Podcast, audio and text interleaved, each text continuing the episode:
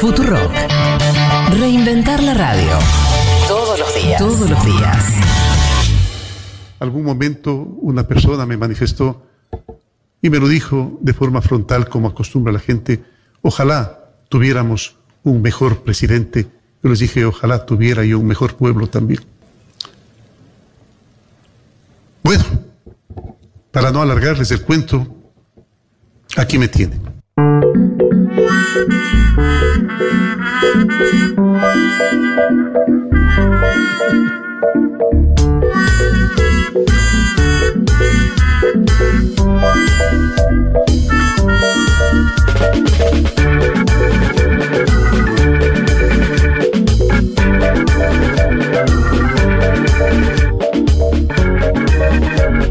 Esa pausa, ¿no? ¿Qué, qué momento? Cuando después de decir la, la salvajada esa, hay una pausa. ¿Es una pausa de conciencia? El tipo dijo, uy. Y, y ese cierre medio que fue cualquiera, ¿no? Como, bueno, aquí me tiene. Para mí al revés, para mí esperaba aprobación con esa pausa, ¿no? Creyó que quizás, no sé, le, lo Pero no a hubo. ¿viste? No hubo, ¿no? Nada, un silencio matador. Eh, Sí, un poco incómodo, hay que decirlo. Fue ese un momento poco incómodo. Me hizo acordar esas escenas de la infancia, ¿no? Donde de repente tu madre y tu padre te decía, bueno, em, ¿cómo me gustaría que ayudes un poco más en la casa? Y vos le respondías, bueno, a mí me gustaría que vos seas un mejor papá. Sí, medio infantil, sí.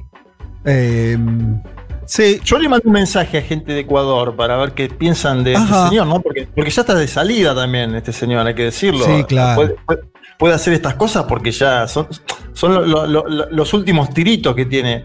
Me contestan una frase, creo que tiene seis palabras, siete. Lo peor que ha parido el Ecuador. ajá. Eh, hay, hay bronca, olvídate, porque un gobierno muy malo, una gestión de la pandemia muy mala y sigue apareciendo como si tuviera algo para decir a- en el mundo, ¿no? Sigue haciendo quedar mal al Ecuador hasta sus últimos minutos. En eso me hace acordar a fatiga. Y, además Eh, to- que- todos lo odian porque. eh, porque incluso para el- el- los corristas, también por todo lo que fue el gobierno, el tipo que se da vuelta, yo qué sé. Incluso el resultado electoral de este año, con eso que algunos nos decían de bueno, pasa que al final hubo gente que no se olvidó que fue el propio Correa el que puso ahí. Bueno, como. ¿No? Como, como quedó un poco sol- Solari. Che, pero yo quería Ustedes saben que, que el contexto que dijo esto, ¿no? El- este foro de la defensa de la democracia en las Américas en la ciudad de Miami. Que, bueno, un foro de derecha, yo qué sé, no, hasta ahí no, no sé si mucha novedad. De derecha muy dura, hay que decir. Eh, agresión a la democracia en las Américas era el panel 1. Ahí estaba el amigo Daniel Haddad, entre otra gente. Mm, María Paula Romo, funcionaria ecuatoriana, ¿no es cierto? De hecho. Sí, eh, la que valió las protestas en el 19. Claro. La misma función. Ministra del Interior. Luis Almagro. Luis Almagro, de la OEA, claro. Pero bueno, ya reducido a esa, ¿no? Como, como medio representante de esta derecha eh, regional. El segundo panel se llamaba Dictaduras en las Américas. Bueno, Cuba y no sé quién hablaba, Venezuela, Nicaragua, Bolivia aparecía como dictadura, Argentina, México. O sea, a ver, yo hago lectocompresión básica. Vamos a poner un título que se llama Dictaduras en las Américas. La lista de países que aparecen abajo, yo entiendo que son consideradas por este foro como dictaduras. Cuba, Venezuela, Nicaragua, Bolivia, Argentina y México. Bueno, todos, todos adentro. Un poco duro, un poco. medio un poco. No sé si te muere la palabra. De escosor. No sé a usted qué les pasa. Porque si es bueno, van a impugnar todos estos países y, y ponerlos todos en la misma bolsa como países no democráticos, me parece que la derecha está con un discurso complicadito, peligroso. No, y el que es muy democrático es el presidente de Colombia que participó por Zoom, Iván Duque, ¿no? En el medio de las protestas, 500 desaparecidos. Sí, sí. Me preocupa más, digo, lo de la OEA. Te digo lo de Haddad, como un tipo muy importante de un medio recontra masivo. El medio ¿Qué- más leído del país, ¿no? ¿No qué En piensa? Argentina es una dictadura, que México es una dictadura. No sé, me pareció complejo, no sé. ¿Qué sé Y yo. qué loco que se haga en Miami, ¿no? Porque Miami no deja de estar en- dentro de los Estados Unidos de América. Y el presidente de los Estados Unidos de América eh, piensa más parecido en términos económicos a los gobiernos progresistas que a los gobiernos que defienden eh, estos eh, señores que hablaron, ¿no? Claro, era muy, Para- muy volcado a, los republicanos, me pareció, por quien organizaba el, el- el foro. Este, un, un alcalde de Miami, regalado ahí. Pero bueno, sí, interesante. Lo- lo- yo le- lo consumí un poco el foro, ¿eh? ¿Ustedes vieron algo? Además de esta frase de, de- del, del amigo, este, del casi expresidente ya eh, ecuatoriano, eh, me vi algunas cosas del foro. Como quien. ¿Qué que te no tiene- pareció? No, como consumo irónico, o sea, más como piña. Como Bueno, en el caso de Lenin Moreno, a mí me llama la atención, eh, decíamos esto, lo, lo del comienzo, lo del pueblo, pero después hablando también que su pelo blanco estaba por combatir a- al socialismo del siglo XXI, Ah, dijo esto en este discurso, y después volvió, ¿se acuerdan que cuando empezaron las protestas en Ecuador, dijo que era todo Maduro, ¿no? Que Maduro era el que estaba movilizando las protestas. Bueno, este mismo discurso lo aplicó a lo que está pasando en Colombia ahora. O sea, son, son las manos de Maduro Mm, lo que están Maduro. generando las protestas en Colombia. Ay, bueno, este, qué sé yo. Qué fuerza que tiene Maduro, ¿eh? hay que Sí. decirlo. Manos largas. Pasaron 2019, 2020, 2021. Es impresionante la influencia que tiene ese tipo. Bueno, ahí está, el foro por la democracia, qué sé yo. que estamos defendiendo el derecho a ser libre. uma rígida política de controle da natalidade. I asked one of the top people in China. I'm going to deliver Brexit. Dicen que yo soy el presidente pobre. Pobres son los que quieren más. The International Monetary Fund is also a 信心和决心不会变。Предусмотрены выплаты на первый. Nuestra gran nación, que viva México.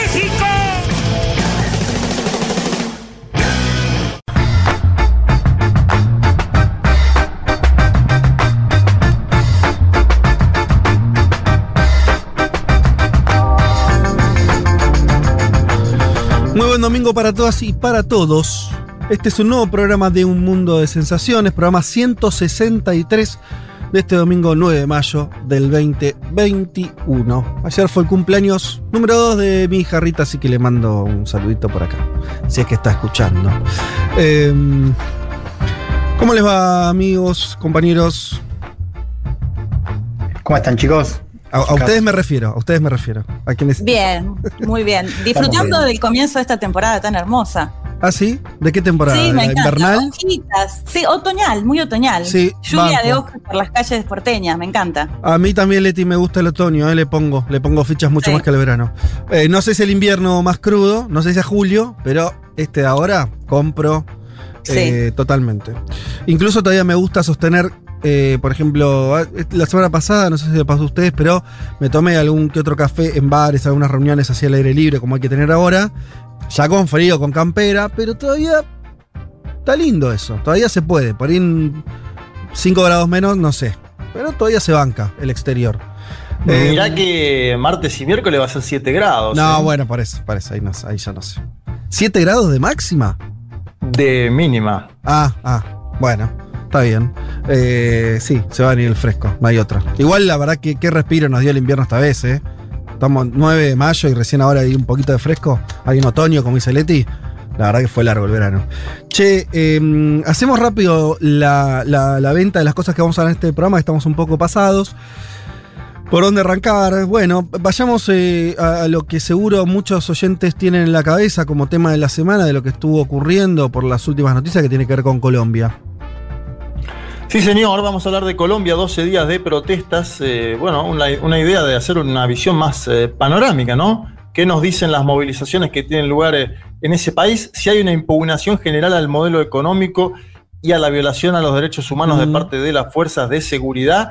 Y si puede haber o no, vamos a empezar a, a trazar alguna, alguna idea sobre este tema, si puede haber o no una traducción de estas protestas hacia el ámbito electoral, visto y considerando que el año próximo, 2022, Colombia tiene que ir a elecciones presidenciales, ¿no? Y esto, Eh, sí, totalmente. Y esto que, que dicen muchos de, que no sé, por ahí lo, lo veremos cuando profundicemos en el tema ahora en un rato, pero eh, esta cosa de si, si es homologable a lo que ocurrió en Chile, algunos dicen, bueno, es muy parecido, ¿no? Esta idea de un, un modelo que medio no se tocó durante muchísimos años y de pronto explota.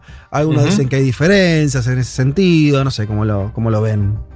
Yo te tiro un último título. Me parece que lo, lo que está haciendo en la, la comunidad internacional, los pronunciamientos contra el gobierno de Iván Duque son algo inédito en la política colombiana. Ajá. Bien, título- externa, está bien. Sí, eh, toda la, to- todos los grandes organismos internacionales están denunciando hoy lo que está pasando con la Policía Nacional en Colombia y son cosas visibles. eh, de eso vamos a comentar también en la columna. Bueno, veremos por dónde, por dónde camina la cosa, pero evidentemente eh, eh, está, está pasando algo grueso, nada más, pero cómo se, se vienen sosteniendo las protestas, ¿no? Esa cosa, en eso sí me parece que hay algo, no porque seas igual, pero me refleja la cuestión de Chile, en el sentido de que no hay, hay como una, una, una movilización que no cesa, ¿no? Esa cosa de- de, bueno, un día, dos hay un paro, pero continúa. Bueno, hay algo ahí como abajo de la alfombra que salió. Eso al menos, al menos parece estar ocurriendo. Em, nos vamos a España, donde tuvimos este, el, triunfo nomás de la derecha madrileña. Triunfo que tomó, lo decíamos el pase rápidamente, la derecha local, Argentina me refiero. Eh, yo decía, bueno, hay un problema con que Ayuso creo que es un nombre que no, no sé. Creo que los oyentes de este programa lo conocieron hace poco, ni hablar el gran público. Pero bueno, ahí, ahí están las cosas. Eh, con, con una. Al haber cierta escasez de referencias en ese sentido, eh, ahí va. Pero bueno, triunfo de la derecha. Sí, batacazo de Díaz Ayuso en Madrid, claro. eh, no, no son únicamente los argentinos quienes conocieron hace poco a Díaz Ayuso. Digo, Díaz Ayuso hace un par de meses Sí. era un hombre que no pinchaba ni cortaba en la política española. Hoy ya se habla de este fenómeno Ayuso, ¿no? Mm. Después de este batacazo en eh, Madrid, una noche también marcada por el adiós de Pablo Iglesias a la política partidaria, ¿no? Se retira y deja todos sus cargos, eso fue lo que anunció Iglesias eh, esa noche de martes. Bueno, vamos a ver un poco cómo queda el escenario político en. España, un- una elección que produjo olas en varios partidos, un gobierno que queda muy golpeado, el PSOE con una muy mala elección en la Comunidad de Madrid, Podemos que arranca esta renovación, este post-pablismo, si querés llamarlo de alguna manera, eh, con el aliento de un tal Inigo Rejo en la nuca, que claro, quiere aprovechar para crecer a nivel nacional. Vamos a hablar también un poco de lo que está pasando en el campo de la derecha, que hoy se ha quedado con dos partidos, ¿no? Después de Ciudadanos, eh, que está casi en, casi no, está en eh, caída libre, tenemos a Vox y el PP, que Sí. tiene a su vez también esta otra duplicidad, ¿no? Un partido que vamos a ver si quizás empieza a tener un monstruo de dos cabezas, ¿no? Con Pablo Casado como líder, pero también con Díaz Ayuso, el fenómeno Ayuso, eh, con una sombra que, bueno, se empieza a proyectar desde Madrid. Díaz Ayuso, decímelo rápido, Juan, si es que hay una respuesta rápida. ¿Está a la derecha del actual líder del PP, Pablo Casado? O sea, Sí. es, es la Bullrich de la reta. Estoy, estoy, eh, medio en chiste lo estoy diciendo, pero para que se entienda lo que te quiero preguntar. Sí, está a la derecha. totalmente. Sí, sí, sí. Ah, Ahí lo que nos vamos a preguntar es cuánto de eso se Mm. queda en Madrid y cuánto del otro Claro. puede ser exportable a España. A Eso todo el país. Vamos a preguntar hoy, claro. Bueno, por ahí entonces será la cuestión española. Eh, más que interesante. Eh, vámonos, Leti, con, con tu tema especial, tu dossier de la jornada, que es un tema que además tiene mucha actualidad, por más que sea en un punto histórico, que es la cuestión de la política del hijo único en China. Totalmente, porque bueno, vamos a contar un poco de qué se trata, como lo dice la política del hijo único, que no podían tener más de un hijo. En China se aplicó casi durante 40 años. Vamos a ver cuáles son estas consecuencias Mm. que se ven justamente ahora. ¿Por qué? Y porque, y sobre todo, me parece que nos vamos a focalizar porque había una cuestión más, cuestión de crítica de ética, si se quiere, con respecto a el hecho de que no le permitan tener otro hijo u otra hija. Pero vamos a ver que en torno a todo esto había un montón de otras ilegalidades y situaciones que se daban en paralelo que realmente al menos eh, yo desconocía. Así que, bueno, me interesa mucho puntualizar en cómo se vivieron esos años en China con la política del hijo único y cuáles son las consecuencias hasta hoy.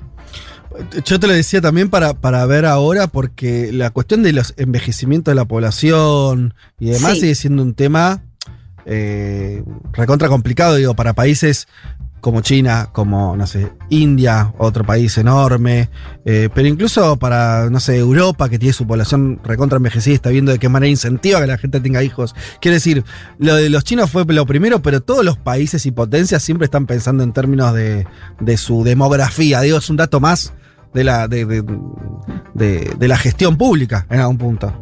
Sí, totalmente, porque ahora lo que se empieza a ver es una tasa de población muy envejecida Claro. y muy pocos jóvenes en edad laborable para trabajar, para cuidar también justamente a estos ancianos y ancianas. Una política que se aplicó durante casi cuatro décadas, es mucho tiempo. Y ya vamos a ver, de hecho, la cantidad de nacimientos que se evitaron con esta política. Bueno, eh, y por último vamos a estar hablando también de lo que tiene que ver con la liberación de las patentes, ahora en un segundo nada más, que todo lo que desencadenó la decisión de la principal potencia del mundo, de decir, apoyamos la liberación de patentes, la suspensión por lo menos de esas patentes durante un tiempo, vinculadas obviamente a, la COVID, y, y bueno, de qué manera eso va impactando, qué se está jugando internacionalmente, y tuvimos en los últimos, las últimas horas, diría, la palabra, eh, el plot twist, diría yo, de que eh, Biden dice, liberamos las patentes, y sale Merkel y Macron también ahí a criticar un poco a Estados Unidos, pero sobre todo Merkel a decir, eh, no es una buena idea. Así que ahí tenemos una... eh, yo no me la esperaba esa, ¿no? Como, como de pronto ese giro... Ese giro extraño que vamos a tratar de comprender tam- también en términos geopolíticos, de lo que representa eso. De todo eso y mucho más, vamos a estar hablándoles hasta las 15 horas. Pero antes de meternos en cada uno de estos temas, vamos a escuchar un poco de música. Cuando yo pienso en los Stones, si tuviera que elegir un tema para mostrarle a un extraterrestre qué son los Stones, es este. Creo que tiene todos los condimentos perfectos de esta banda. Beast of Burden.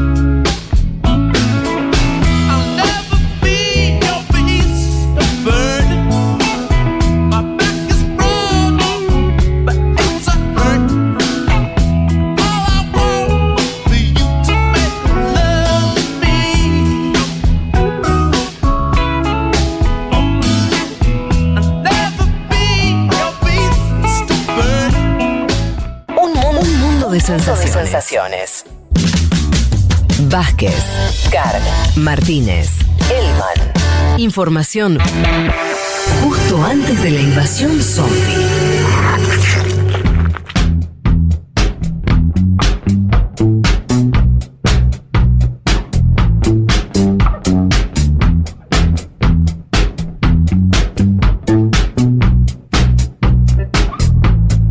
Europa hat einen großen Teil seiner europäischen Produktion immer in die Welt exportiert und äh, das sollte dann auch ähm, sozusagen der Regelfall werden. In diesem Zusammenhang spielt das Thema Patente natürlich eine zentrale Rolle. Und äh, ich habe hier noch einmal deutlich gemacht, äh, dass ich nicht glaube, dass äh, die Freigabe von Patenten die Lösung ist, um mehr Menschen Impfstoff zur Verfügung zu stellen. Ich wünsche mir, dass jetzt, wo ja auch sehr weite Teile der amerikanischen Bevölkerung geimpft sind, wir zu einem freien Austausch von Komponenten kommen und dann möglichst auch eine Öffnung des Marktes für Impfstoffe.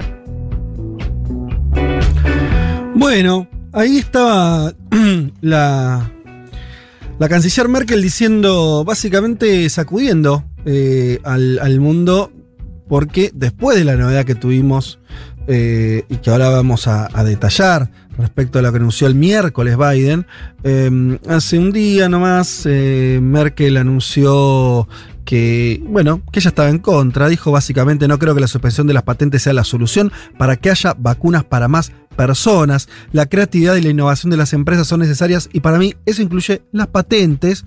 Y además de pararse en ese lugar, le tiró la chicana a, a Estados Unidos y dijo que, eh, bueno, que ahora que gran parte de la población estadounidense está vacunada, dijo Merkel, deseo que podamos tener un libre intercambio de componentes y también una apertura del mercado de vacunas. La Unión Europea, agregó, siempre ha exportado gran parte de su producción y esa debe ser la norma, obviamente haciendo referencia a que Estados Unidos impide la exportación de vacunas, lo hizo desde el comienzo, por más que sa- sabemos que está sobreestoqueado Estados Unidos desde hace rato, ¿no? Estados Unidos no encuentra quién poner las vacunas en su territorio ya, ¿no? Eh, se vacunan todas las franjas etarias, se vacuna, este, te vas a comprar una hamburguesa y te vacunan, ¿no? Están ofreciendo vacunas a lo loco porque tienen muchas eh, y eh, tienen un montón de vacunas guardadas y todavía una decisión política de no largarlas. Sí, Fede, de hecho, déjame sumar un dato que leía de Bernabé Maracalza, que lo hemos consultado en otras ocasiones. Él decía que Estados Unidos tiene casi el 50% de la población ya vacunada y se calcula que un 27% rechaza la vacuna. Es decir, que al nivel de vacunación que van, en dos meses ya estaría vacunado al menos el porcentaje de estadounidenses que se quieren vacunar. Claro, claro, porque en Estados Unidos es fuerte, la, fue fuerte la campaña antivacuna, es fuerte el sector que dice que no se la quiere poner, veremos efectivamente eso es así, y además porque puede haber una cuestión epidemiológica que no sé si veremos cuánto aguanta la libertad individual en ese sentido en Estados Unidos, eh, por ahora es así. Pero bueno, a ver, para comprender dónde eh, empezamos por el final. Las palabras de Merkel, este enfrentamiento geopolítico. Vayamos al, al principio del asunto. El miércoles, ustedes saben bien, se viene desde hace tiempo con, la campaña de, liberar las patentes, se viene instalando el tema, lo viene instalando, bueno, además de las redes sociales y demás, organizaciones internacionales, algunos gobiernos, etc. El miércoles el gobierno de Biden pateó el tablero, anunció que iba a proponer una suspensión de las patentes eh, para eh, la COVID-19 en el marco eh, de, de la OMC, ¿no? De la Organización Mundial del Comercio. Esto es un cambio del escenario del que teníamos hasta hace unos días nomás. Ahora, ¿de dónde viene el reclamo? Recuperemos esto. Además, decía yo, de, de, la última ola que hubo eh, sobre esta cuestión y que, que, estuvo muy presente en términos mediáticos, el 2 de octubre del 2020, habría que hacer la cuenta, ya van seis meses desde ese momento por lo menos, India y Sudáfrica hicieron un reclamo formal en la OMC. Esto, cuando digo formal, es que hasta lo pueden googlear y encontrarse con el documento escrito por estos dos países. Ahí India y Sudáfrica pidieron esta liberación antes de que hubiera patentes. En octubre todavía el mundo no tenía patente, no había ninguna patente. quiero decir, no había ninguna vacuna. ¿sí? O estaban en pleno desarrollo. Recién eh, bueno, nosotros hicimos el, famoso juego en este programa creo que fue en noviembre, qué vacuna salía primero, no me acuerdo, pero por ahí hubo, eh, por ahí estuvo, y si no me equivoco, entre noviembre y diciembre empezaron algunos países a decir, yo la tengo lista, yo la tengo lista, pero eh, bueno, fue por ahí. El, 2 de octubre, o sea, a lo que voy es esto es algo que estos dos países, tanto India como Sudáfrica, vieron con mucha anticipación el escenario de que iban a faltar vacunas. Eh, a fines del, entonces, del año pasado surgen las primeras y se hace ese escenario que describían, donde a partir de diciembre y durante todo lo que va del 2021, está muy clarito, ya todos lo sabemos esto, que el reparto de vacunas fue absolutamente desigual, que las vacunas están concentradas en su producción, pero también en su distribución y en su aplicación en muy pocos países. Esto que le pasa a Estados Unidos, y contaba Leti, le pasa a muy pocos otros países. Reino Unido tiene buena parte de su población vacunada, Israel, y empezamos a parar de contar, por lo menos de países con una población eh, eh, grande, donde eso implicaba cierto eh, problema logístico. Em, en noviembre se da el cambio, se producen las elecciones en Estados Unidos, pierde Donald Trump, en enero se da el cambio de administración. Estoy tratando como de reconstruir la secuencia. ¿Qué pasa después de esto? Entonces tenemos ese reclamo en octubre de India y Sudáfrica, del que prácticamente en ese momento ni nos enteramos, ¿no? Entró por mesa de entradas, che, nosotros queremos que esto se piense ahora desde ahora, no le dieron bolilla. Me refiero al resto de, los miembros de la OMC, y sobre todo los que tienen peso, los que importan, Europa, Estados Unidos, etc. Eh, em, se producen las elecciones de Estados Unidos, pierde Trump, pero se viene todo ese proceso, ¿se acuerdan? Eh, de transición más que complicada hasta que asume Biden. En el medio, a fines del año, principio del 2021, China y Rusia empiezan, son los primeros que empiezan a, em, eh, a, tener acuerdos con países, sobre todo del sur, ¿no? Eh, del sur global, y empezar a administrar algunas vacunas y el, Europa y Estados Unidos empiezan sus propias vacunaciones sin ningún tipo de solidaridad ni pensar en el resto de los países. Eso es lo que ocurre en términos objetivos. Avanza, avanza un poquito el año y aparece algo que también es muy novedoso. Hay que reconstruirlo porque son todas cosas nuevas que después pensamos que vienen desde siempre. Empieza a suceder que con la vacunación avanz- eh, comenzada en algunos países en el mundo, hay una ola muy grande de nuevos contagios, empieza a haber cada vez más muertos y más contagios a nivel global, empiezan a aparecer las cepas, la británica, la Manao, la de Nueva York, la de India. Em, y, comienza ese escenario, ¿no? Que, que también es el que todavía continuamos, de una expansión terrible del virus, por más que algunos países, muy pocos, avanzan rápido en su vacunación. El resto, la segunda tanda de países donde está, si queremos, Argentina, algunos países más de, de América Latina, con una eh, vacunación regular, menos de la que se esperaba, pero que avanza, pero más lentamente por el factor que todos conocemos, que es que las vacunas que estaban prometidas nunca llegaron. Y finalmente tenemos la postura de Biden, ¿sí? que ahora dice, bueno, eh, cambio de parecer, o por lo menos termino de tomar una definición sobre las patentes, vamos a impulsar su liberación, la suspensión mientras dur- dure la pandemia al menos. ¿Y esto tiene con qué tiene que ver? Algunos señalan, nombro a, a Resnick, eh, quien hace, recordemos, el podcast PCR todos los días para Futurock. Él señala en uno de los episodios, creo que no sé si fue el viernes o el jueves, eh, de la importancia que tuvo la cuestión de la explosión de los casos en India recientemente en la percepción del gobierno de Estados Unidos para cambiar de postura. Regni dice, bueno, cuando India, un país de eh, 1.400 millones de personas, empieza una espiral de contagios al estilo que también tuvo antes Brasil y demás, eso empieza a alertar de verdad al gobierno de Estados Unidos de que no que puede vacunar toda su población, pero si tiene grandes partes del mundo con países muy poblados donde el virus circula sin ningún tipo de control, en algún punto eso va a hacer que la pandemia no termine nunca y hasta nuestro propio plan de vacunación interno en algún momento no nos sirva porque surge una nueva variante que las vacunas que tenemos no se aguanta, por lo que sea. Empiezan a tomarlo como un problema.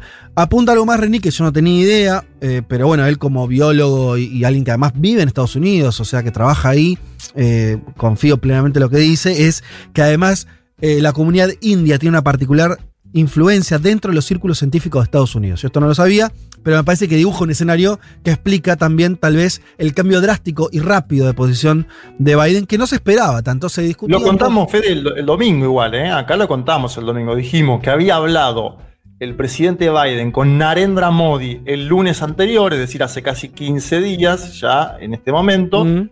y que Narendra Modi, India al ser uno de los impulsores de la suspensión temporal de patentes ante la Organización Mundial de Comercio, le pidió a Joe Biden en esa conversación telefónica que se sume a eso. Y a la vez hay 100 países involucrados que ya se habían sumado, 175 entre ex jefes de Estado a nivel mundial y premios Nobel. Me parece que, que hubo todo un efecto de la comunidad internacional y que Joe Biden, al ver avanzada la vacunación en los Estados Unidos de América, tomó una decisión. Eh, pero comparto lo, que dice él en el sentido de que la explosión de casos de la India, y yo creo que la influencia norteamericana también en la India, la, necesidad de que no se desborde más la situación de la India por la influencia que tiene India en Asia, y te diría hasta eh, como contraparte de China en esa parte del mundo, me parece que influyó muchísimo en la toma de decisión de Joseph Biden. Bueno, sí, yo igual eh, creo que esto, esto último que yo he dicho no, no perdón, si lo hablamos por ahí sí, si vos, vos lo comentaste, pero de la influencia No, no, de, la comunidad cien- dicho- de la comunidad No, científica. Ah, ok, ok, ok. Esa, parte no, la de la comunidad científica no, pero acordate que la semana pasada nombramos a Catherine Tai, que fue Sí, quien sí. declaró y la nombramos eh, con nombre y apellido en este programa. Eh, digo, eh, me detengo en eso porque a veces hay decisiones de Estados Unidos que uno siempre piensa en términos generales, o sea, o, macro, y, Estados Unidos es un- una sociedad bastante rara en, en muchos aspectos en particular, y a veces hay grupos de influencia que son bastante como me- medio nichos, si querés, que tienen un grado de... Se habla mucho, por ejemplo, bueno, esto ya es histórico, la, influencia de la, la- comunidad judía en, en- algunos aspectos, eh, eh, eh, vinculados a la política norte- norteamericana y el lazo con Israel, bueno, eso es muy conocido, pero por lo menos la cuestión india yo no lo tenía tan claro y me parece que, que ilumina en ese sentido. Eh, Y después lo que decía Juanma, esto para charlar un poco entre todos. Hasta acá, creo que la historia más o menos se, se comprende. El tema ahora es eh, ¿qué, qué va a pasar. Por un lado, la cuestión de las patentes, está bien, con el peso de Estados Unidos por ahí eh, uno parecía que tenía el camino allanado. Te encontrás con lo de Merkel, que no es cualquier persona, ni Alemania cualquier país, y también tiene su peso en los organismos internacionales, en la OMC, etc. Eh, veremos hasta si va hasta fondo en ese sentido, si es una cuestión para negociar. Eh, veremos, yo nombraba lo de eh, Macron, el presidente de Francia, no porque se haya opuesto a la liberación de patentes, que no, pero sí se sumó a Merkel a tirarle a Estados Unidos, con razón, que, bueno, eh, está bien, fenómeno, vos vas por la liberación de patentes, pero no dejás de exportar vacunas y sos el, uno de los mayores productores. ¿Qué hacemos con eso? ¿Eso también va a cambiar? Fede, Fede, es, es vacunas, pero es también insumos de vacuna, que Claro. eh, digo, para producir la vacuna que Estados Unidos también bloqueó. De hecho, recién empezó a desbloquear cuando día se empezó a prender fuego. Digo, hay que entender también cómo recibe Europa. Y el caso de Macron es interesante. Primero porque ahí ya ves que hay una distancia con Merkel respecto al tema de las patentes. Mar- Macron apoya la liberación, pero digo, también se suma a, a este síntoma que, que, claro, digo, es entendible que lo- lo- va a ir de un día para otro, lo hace quedar a Europa como el malo de la película cuando Europa dice, mira, nosotros al menos exportábamos vacuna, vos no hiciste nada, y vos estás Sí. sumándote ahora, bienvenido seas, pero cuando ya tenés a, a más del 50%. Claro, fíjense Total. que Europa, si uno recorre los últimos años, estaba acostumbrada a hacer, o sea, con Trump como Estados Unidos, Europa medio como que ese, ese- esa posición de liderazgo moral la tenía. Ahora de repente se ve amenazada por un tipo que un día para otro cambia de posición, Totalmente. y sí, claro, los dejan offside. Eh, es interesante ver cómo se va a resolver eso. Primero porque la OMC tiene que tomar decisiones con- por consenso. Primer punto. Sí. O sea que ahí ya tenés un problema concreto. Eh, tampoco sé si Alemania y la Unión Europea quieren quedar porque además con Estados Unidos vienen los votos del resto del planeta. O sea, todos van a votar la liberación. Entonces, Sí. Europa se va a quedar ahí defendiendo ese dique y quedando, como decís, Juan, eh, en un lugar muy incómodo en términos no sé si la moral, pues me- me- medio naif usarle esa palabra para la, para la geopolítica, pero, pero un lugar muy incómodo en cuanto a legitimidad de discurso, pongámoslo así. No, y, y un dato más que es eh, comisión, o sea, una cosa es lo- la posición de los estados europeos, pero después también está la Comisión Europea, que la Comisión tuvo otra recepción de la que tuvo Sí. eh, Merkel, dijo que efectivamente iba a estudiar, o sea, no tiene una posición de rechazo, y la, y la Comisión Europea tiene voz y voto en la OMC. Digamos, es importante por esto y también, por supuesto, porque ya una posición más clara, bueno, de alguna manera podría permear eh, en el resto de estados. Eh, y también pensaba también los, en, en la cuestión de los intereses ¿no? de, dentro de cada uno de los países, el caso de Alemania con su vacuna, ¿no? Curvac, que recién ahora estaría empezando a estar disponible para circular. Ahí, ahí vamos ¿no? a esa vacuna. pesan. Una cosa más de, de esta interna, de, de- de cómo funciona Europa, es eh, la Comisión Europea que vos señalás, que sería el órgano ejecutivo que gobierna Europa, que como bien decís fue más receptivo que Merkel. Ahora, ellos pueden tener una posición. A ver, lo pongo en estos términos. Europa, la Unión Europea, ¿podría tener una posición distinta a la que tiene Alemania? Hasta ahora, si no me falla la memoria, no ocurrió nunca. Quiere decir, Alemania lideró Europa, claramente, cuando cada vez que vimos un paquete económico, cuando la Unión Europea le decía a Grecia tal cosa, o hace esto a España, era Alemania atrás, ¿no? No había, no es que Alemania opina A y la Unión Europea opina B, nunca vimos eso, me parece. Y, pasa que vos equival- equivalés también a Alemania y Alemania de Merkel, y la Alemania de Merkel se termina en un par de meses. Claro, bueno, ok, por eso es interesante. Si, si eso deja de ocurrir y Alemania mantiene su posición más solitaria por defensa de intereses nacionales, lo que sea, de no, de no liberar patentes y Europa va por otro lado, va a ser algo recontra novedoso que vamos a ver como pérdida de poder de Alemania y Europa. Por ahí nos estamos como adelantando unos pasos. Pero No, y ahí tenés que ver también las posiciones internas. Los verdes alemanes, que son Mm. hoy quienes mejor se posicionan para encabezar un gobierno post-Merkel según encuestas, ellos están a favor. Sí. digo, y uno espera también que la socialdemocracia pueda rever su posición en todo caso. En un- hoy tenés un gobierno de, de gran coalición, ¿no? Pero a lo que voy que también hacia adentro de Alemania Sí. no hay una posición unificada respecto a eso.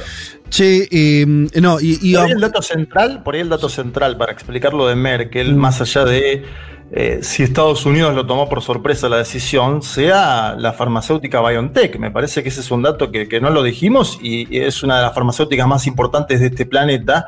Eh, me parece que también puede ir por ahí la, la posición de Merkel, que igualmente acuérdense que al principio de la pandemia, con los proyectos de estímulo en términos económicos, había mostrado una diferencia con la Merkel del 2008, ¿no? Con la Merkel del ajuste, con la Merkel que aplastaba la cabeza de Grecia. Entonces digo, eh, ojo, porque las próximas semanas esto va a haber discusiones y Alemania también podría modificar su postura, así como la modificó los propios Estados Unidos de América. Veremos. Vos hablás de esa compañía, también hay que nombrar la que decía eh, Elman, que estaba hablando de la CureVac, que es de Bayer, ¿no? Eh, así que ahí tenés, eh, sí, tenés todo un poder farmacéutico. Bueno, Ale- Alemania es una de, las potencias en ese sentido. Eh, sí, pareciera bastante lineal en términos de que pareciera que Merkel está defendiendo eso. Bueno, veremos, veremos, veremos qué, qué ocurre. A mí me parece que, sí- que es interesante también para ir cerrando que tiene que ver con, y cerrando, pero digo, comenten lo que quieran, con- como última, último punteo, que es que estuvimos viendo la pandemia como muchos capítulos geopolíticos, ¿no? Eh, y hay algo, yo voy a volver al documento de la India y Sudáfrica del 2020, de octubre del 2020, cuando lo presentaron, y miren qué interesante que eh, ellos ya advierten que en octubre de ese año ya habíamos atravesado todo un problema, todavía un mundo sin, vac- sin vacunas, pero que ya hemos atravesado todo lo que había querido tener con la disputa por los kits médicos, los respiradores, ¿se acuerdan ustedes? Eh, la- Los la- robos. Los robos, lo- lo- eh, eh, eh, aeropuertos que de pronto no, el gobierno de, de tal lugar impedía que salgan eh, los vuelos, hubo todo, ¿no? Medidas de Trump, ¿se acuerdan? Recontra duras en cuanto a que acá no salga ninguna mascarilla para ningún lado. O sea, ahí tuvimos un primer capítulo geopolítico que fue cada uno defendiendo su lugar. El problema de eso es que en un mundo muy desigual, cada uno defendiendo su lugar es eh, las potencias pudiendo hacer lo que quiera y el resto mirando por televisión. Ese fue el primer capítulo. Después vino el, ya con el mundo con vac- vacunas, que se complica ahí. Porque vuelvo a insistir con lo mismo, y me parece que eso es algo que, Estados Unidos también debe estar calculando muchísimo que hace, que es, y esto lo dijimos en este programa ya varias veces, no estoy contando una novedad, pero avanzó la cuestión desde, desde las veces que hablamos, que es que China y Rusia siguieron avanzando en darle vacunas a los países que no tienen sus vacunas propias. Lo vemos en Argentina, ya eh, Argentina cuando tiene vacunado cerca del 17-18% de la población, un número importante, sin vacuna, Hoy, sin vacuna de las potencias occidentales. O sea, ese es un dato Sí. tremendo. Sin vacuna, Sí. un país occidental ubicado en ese lugar en términos geopolíticos, sin dudas. Y, pero podríamos hablar, bueno, esto lo dijimos varias veces, casos como Chile, pero digo, muchos países. eh, eso, y hasta ahora Estados Unidos y suma Europa también, nada. Entonces, ahí me parece que este giro de Biden obviamente tiene que ver, es un análisis medio obvio eh, con eso, pero hasta qué punto van a ir a fondo con esa situación de devolver la cancha a donde a un lugar más parejo, ¿no? A, mí- me- me parece bastante loco que, que, que todavía haya tanto, una política tan tan tenue, no sé cómo lo ven ustedes, pero yo le veo tenue todavía a Estados Unidos y todavía perdiendo mucho espacio. Y la verdad que perder espacio, yo eh, te cierro con esto, Eh, China, por ejemplo, a muchos países, eh, la región que era el principal comercio durante décadas había sido Estados Unidos o incluso Europa, pasó a ser China, eso ya ocurrió. Pero fue el mercado.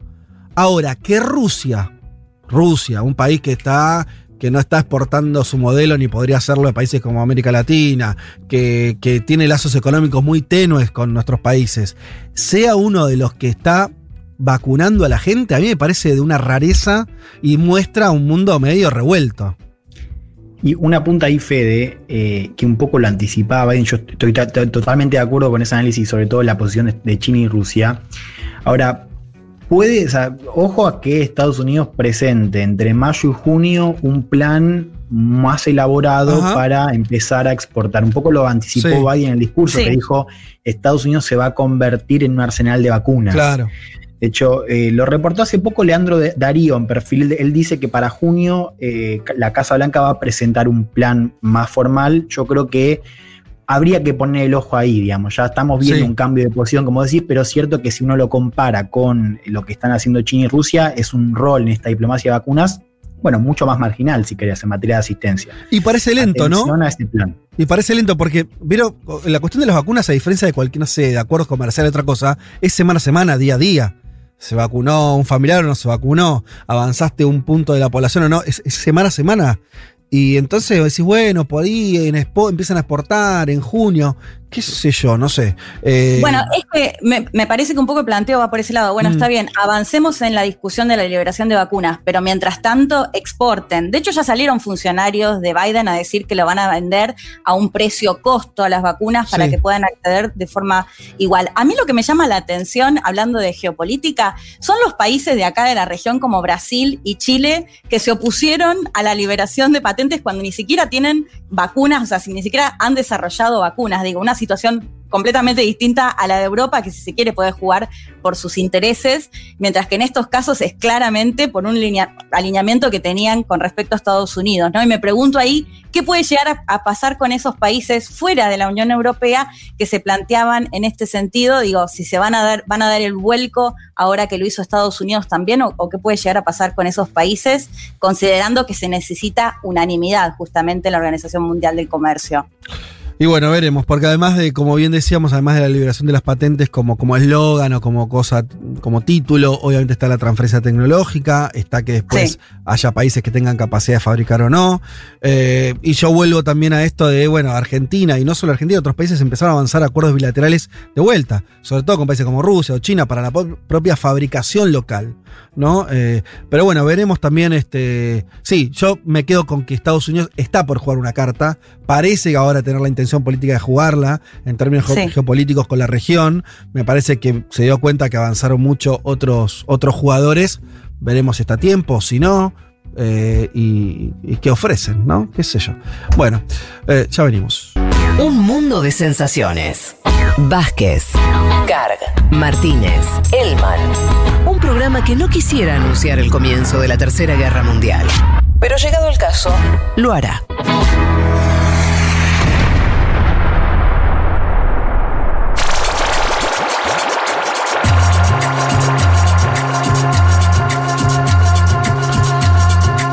Bueno, sin que nadie le pida, aparecen eh, mágicamente las fotos de asados, de parrillas prendidas, de fuegos, de carbones ardientes. Así nos lo manda Ani Fabiani, nos lo manda Balita. Eh, bueno, eh, muy, muy lindo ver eso. Algunos ya con algunas cosas arriba. Qué lindo. Y todavía el clima se ve que da como para, para un asado exterior. Así que bueno, aprovechenlo. ¿Eh? Ustedes que pueden, así, sin ningún tipo de. Ve con este tono de voz, viste que ya medio, medio bajón, medio, mala onda, casi mala onda. Eh, bueno, mucha gente comentando el tema patentes. eh, y bueno, este. Sí. Eh, bueno, sí, agregando cuestiones, no, no- no tengo tiempo de- de leer todo, pero eh, sumándose a lo que estábamos a lo que estábamos contando, preguntándose por la cuestión geopolítica eh, y demás. Eh, ¿Te parece, Juanma, que nos metamos con, con el tema, uno de los grandes temas de la semana, eh, que tiene que ver con todo lo que está ocurriendo en Colombia? en los niveles de represión altísimos que estamos viendo, las imágenes desgarradoras que se están viendo circulando en las redes de cómo, de cómo reprimen. Yo ya no sé si la policía son escuadrones especiales. Bueno, Colombia tiene toda una cuestión de, de fuerzas de seguridad. Eh, A mí me llamó la atención una foto. La, la tuiteé porque la verdad que superó mi. No sé. mi- para lo que estaba preparado, que era una especie de, de misiles. No, especie no, son misiles. Supuestamente no letales, pero ya yo te digo misil y te digo no letal, dudás. Eh, que genera una especie de estruendo tremendo y que luces y yo qué sé, que les tiran a la gente. Ahora, si vos ves el camión y todo eso, es un artefacto de guerra. Parece para, para el desfile, ¿viste? Cuando el aniversario de, de- chino, ¿viste? Que, que desfila los milicos con cosas tremendas. Bueno, Una cosa eh, espeluznante.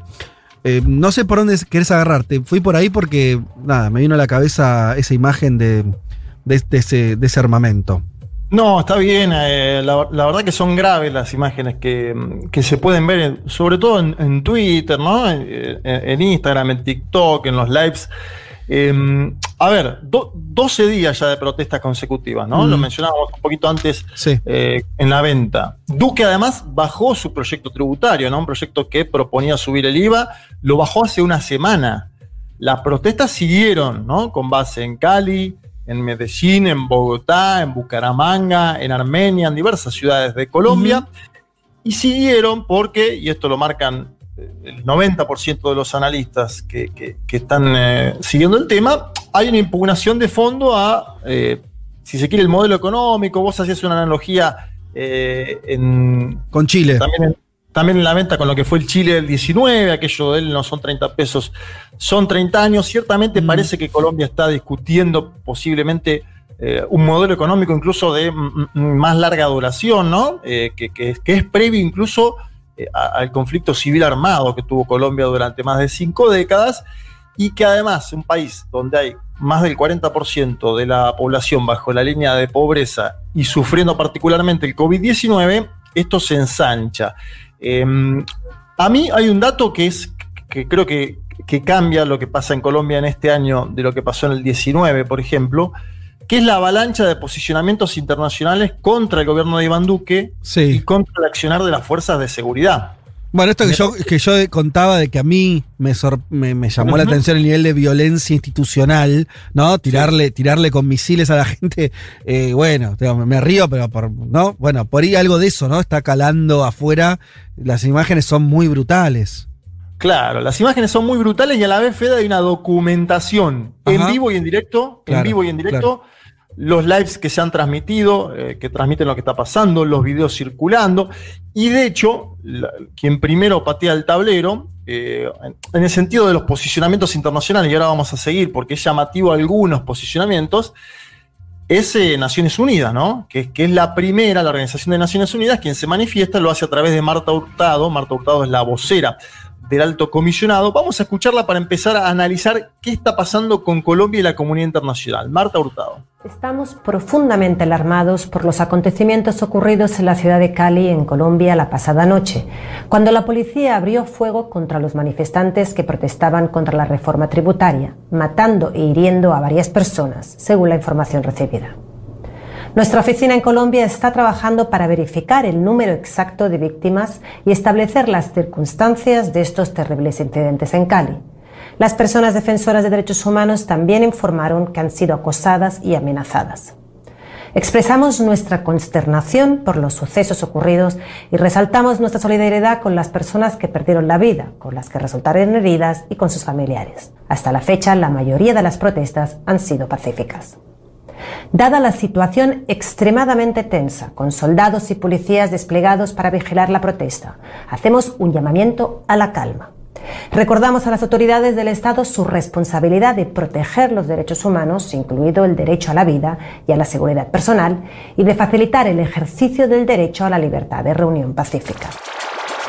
Bien, ahí estaba la ONU. Esto fue durante los primeros días de protesta, de movilización y sobre todo enfocado en la situación que vivía Cali. Hay una ONG llamada Temblores que está denunciando obviamente más de 1.700 casos de violencia policial durante estos eh, 12 días a lo largo de toda Colombia.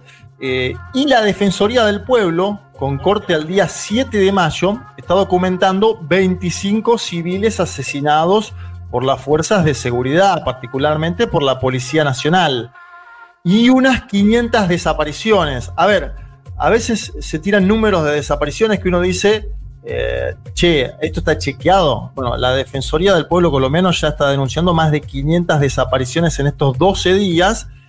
¿Y qué, qué pide Fede, compañeros, el Comité Nacional del Paro? Bueno, garantías constitucionales a la movilización y a la protesta, desmilitarización de las ciudades y cese de las masacres, así lo piden en los documentos, y algo que vos mencionabas, porque me parece que las fuerzas de seguridad que vos mencionás, eh, co- co- con, esa prepotencia en términos de violencia, es el ESMAD, ¿no? El Escuadrón, el escuadrón Antidisturbios, Un ESMAD que ya, ya había sido impugnado en las movilizaciones del año 2019 cuando mató a un joven y también dentro de todo este escenario de convulsión emergen otras demandas, ¿no? Mayor vacunación contra el COVID, otros planteos sobre salud y la universalización de un salario mínimo. Por eso digo que hay como una especie de.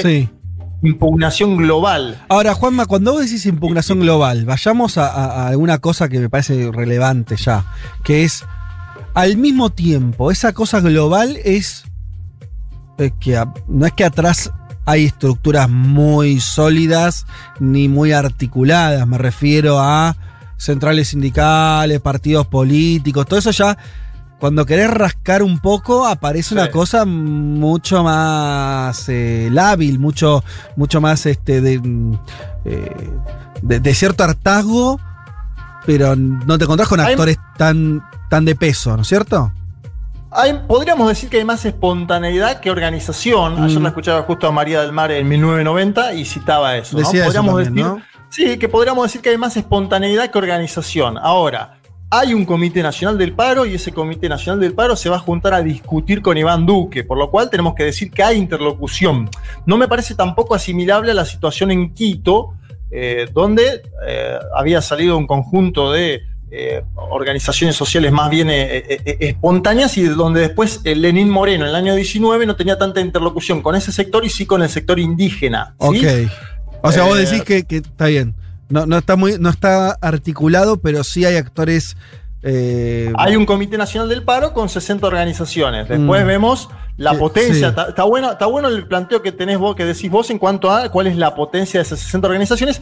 Y ojo, porque después voy a terminar la columna con un nombre y apellido que es Gustavo Petro. Vamos a analizar si puede tener o no canal, si puede haber una eh, canalización electoral. Esto son conjeturas igualmente. Pero vamos a un punto que me parece que en términos discursivos es muy eh, problemático de parte del gobierno de Colombia, y es que sigue insistiendo con lo mismo, a pesar de que la comunidad internacional está viendo los videos y que ve que la violencia es policial, es estatal, que es una especie de masacre, el gobierno de Iván Duque sigue hablando de amenaza vandálica y de organización criminal de parte de los manifestantes. Escuchemos a Iván Duque porque es llamativo que persista ¿no? con ese discurso. La amenaza vandálica que enfrentamos consiste en una organización criminal que se esconde detrás de legítimas aspiraciones sociales para desestabilizar a la sociedad, generar terror en la ciudadanía y distraer las acciones de la fuerza pública. El vandalismo extremo y el terrorismo urbano que estamos observando se encuentra financiado y articulada por mafias del narcotráfico, como lo denunció el fiscal general de la Nación. Para enfrentarlas, hemos diseñado una estrategia conjunta contra el vandalismo a nivel nacional que ya está dando resultados. A mí me llama, me, llama un poco la atención que persista con eh, ese tipo de discurso, eh, con lo que estamos viendo. Yo hay un video que mm, mm, a mí me impresionó mucho. Es un joven que se llama Lucas Villa, que es líder de las movilizaciones eh, pacíficas en Pereira. Lucas Villa aparece en cuatro segundos y dice textual: Nos están matando en Colombia. Yo no sé ahí, David, si por ahí lo tenés, porque lo, pasamos en seguro. La, eh, Lucas Villa dice en un momento: Nos están matando en Colombia. ¿Y saben lo que le pasó la noche siguiente a la publicación de ese video? Lo balearon. Eh, tiene ocho balas en su cuerpo, estaba en terapia intensiva Lucas Villa. Este es un caso de cientos que hay en Colombia, pero se viralizó precisamente porque dijo, nos están matando en Colombia, como hablando está, de la comunidad internacional. ¿Lo tenés, David? ¡Nos están matando en Colombia! Ah, bueno, eso, así, directo, eso- sí. eso- esos cuatro segundos él mira a la cámara, dice, nos están matando en Colombia. Y al otro día lo La no- balean. La noche siguiente, ocho, ocho balas permanecían en, en una unidad de, de terapia intensiva. Eh, me parece ahí que hay algo muy grave y que ya no se puede acusar al vandalismo así como así. Para, me parece que Iván Duque está fallando en la comunicación de parte del gobierno, obviamente. No, no solo falla en la comunicación, sino que es un, está cometiendo una masacre Iván Duque, eh, pero pero, y para esto les propongo eh, escuchar a, a- a quien es la cabeza de la derecha en Colombia. Eh, estoy hablando de Álvaro Uribe Vélez, eh, expresidente de ese país, que estuvo en CNN en español y que también defendió el accionar de la policía. Escuchémoslo porque es muy descarnado cómo Uribe defiende lo que está sucediendo en su país. una cosa es la violencia, otra cosa la protesta. Este país respeta totalmente la protesta social. En mis ocho años de presidente se respetó plenamente, pero no podemos permitir la violencia. Ahora, este país que tuvo un problema muy grande y que sigue teniendo de guerrillas y que tuvo un problema de paramilitares que lo superó mi gobierno, es un país que necesita apoyarse exclusivamente en las Fuerzas Armadas institucionales. Y entonces, ¿qué digo yo? Cuando agreden al policía, como, como hemos visto, 500 policías agredidos, uno asesinado, los otros heridos. Hombre, quemaron un hotel en la ciudad de Cali porque había protegido a unos policías que estaban allí descansando y sin armas. Entonces, ¿qué dice uno? De acuerdo con la Constitución, con los derechos humanos, los policías tienen el derecho de defender su integridad y la obligación de proteger a los ciudadanos y a sus bienes. Bien, eh, ¿por qué traigo este audio? Porque cuando, cuando Uribe dice los policías tienen el derecho de defender su integridad, lo que está haciendo está, está defendiendo este señor los 25 asesinatos a civiles, ¿no? Porque eh, está nombrando un policía muerto, hay 25 asesinatos a civiles, no, no hay una proporción, ¿no? Eh, por eso digo que es extraño que sigan con la teoría del vandalismo. Yo creo que ahí Uribe contesta lo que te preguntaba vos hace un ratito, Juan, el tema de la posición de Duque. Creo que ahí empieza, hay efectivamente una tensión, porque es un escenario digo, muy polarizado donde la derecha, eh, sobre todo la, el, el, sector que está a la derecha de Duque dentro del centro democrático, bueno, no, no está dispuesto a, un, a, a reconocer lo que está pasando en las calles y, y, está mucho menos dispuesto a trazar un escenario de diálogo por el momento. Bien, me, claro, me, parece, me parece, bien eso. Eh, hay, hay, hay, dale, Leti, mente. No, que sumo, digo, me parece, a mí no me sorprende porque me parece que va en el discurso de la línea de defender a los militares, de defender las fuerzas de seguridad. Sí. Ustedes decían de Chile y hemos hablado un montón del accionario de carabineros. Se calcula que asesinaron a 40 chilenos y chilenas en meses de protestas. En el caso de Colombia, Temblores está registrando 47 asesinatos en poco más de una semana. Y me parece que también es recurrir un poco a esto de la violencia. Bueno, prenden fuego las estaciones, prenden fuegos colectivos. Y sabemos que cierta parte de la población cuando ve esos desmanes y ve que se mantienen en el tiempo las protestas, empiezan a caer un poco en ese discurso, ¿no? Bueno, son los violentos, se agota cuando se mantiene en el tiempo. Me parece que están recurriendo un poco a eso, o sea, el caso de Iván Duque está recurriendo un poco a ese discurso.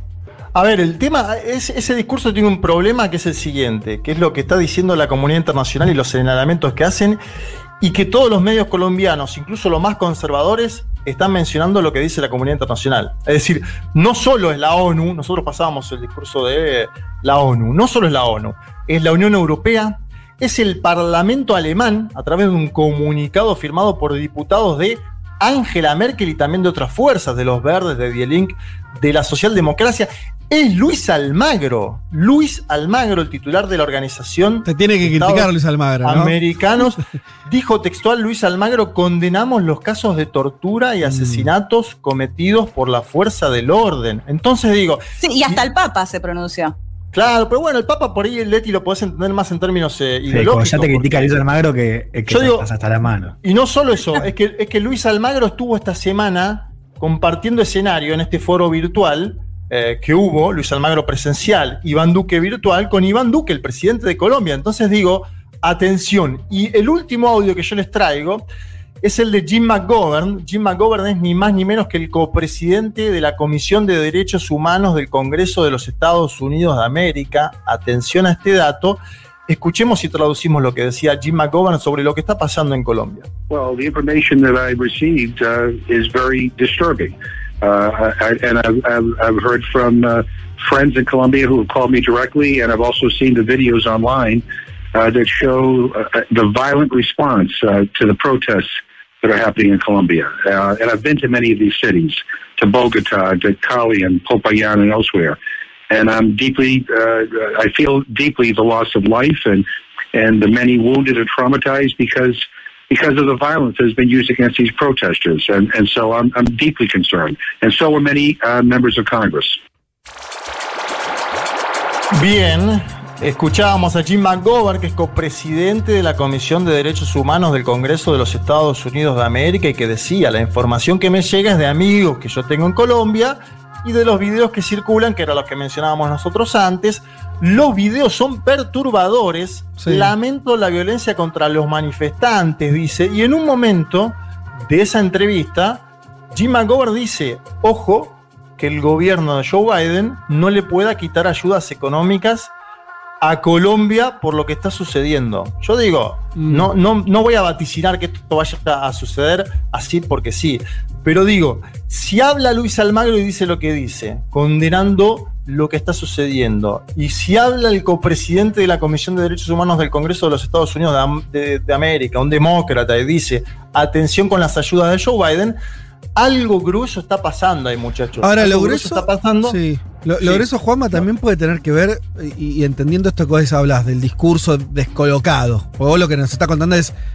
eh, Está, el gobierno comunica, el gobi- Duque, Uribe, línea dura, y yo qué sé, el mundo está viendo otra peli. Puede Sí. ser que la diferencia tenga que ver con que también, tan, sobre todo Uribe y el uribismo, se construyó sobre la idea de un país en guerra. Ahora, cuando eso no lo tenés más, ¿no? Más allá de que, bueno, mm, hay todavía queda algún foco acá, allá, pero digo, básicamente la guerra no está. eh, eh, eso como escenario de, de- de- se te termina. Y entonces Sí. quedás frente a otra cosa, que es una represión. entonces, y, y esto como decir, de pronto decirle guerrilleros a, no sé, a pibes en Bogotá que están protestando, empieza a ser ridículo ya no, directamente. Algo, Sí, algo la- de eso está pasando. Está, les está faltando la guerra como escenario, ¿no? Que lo que lo sostuvo durante 40 años.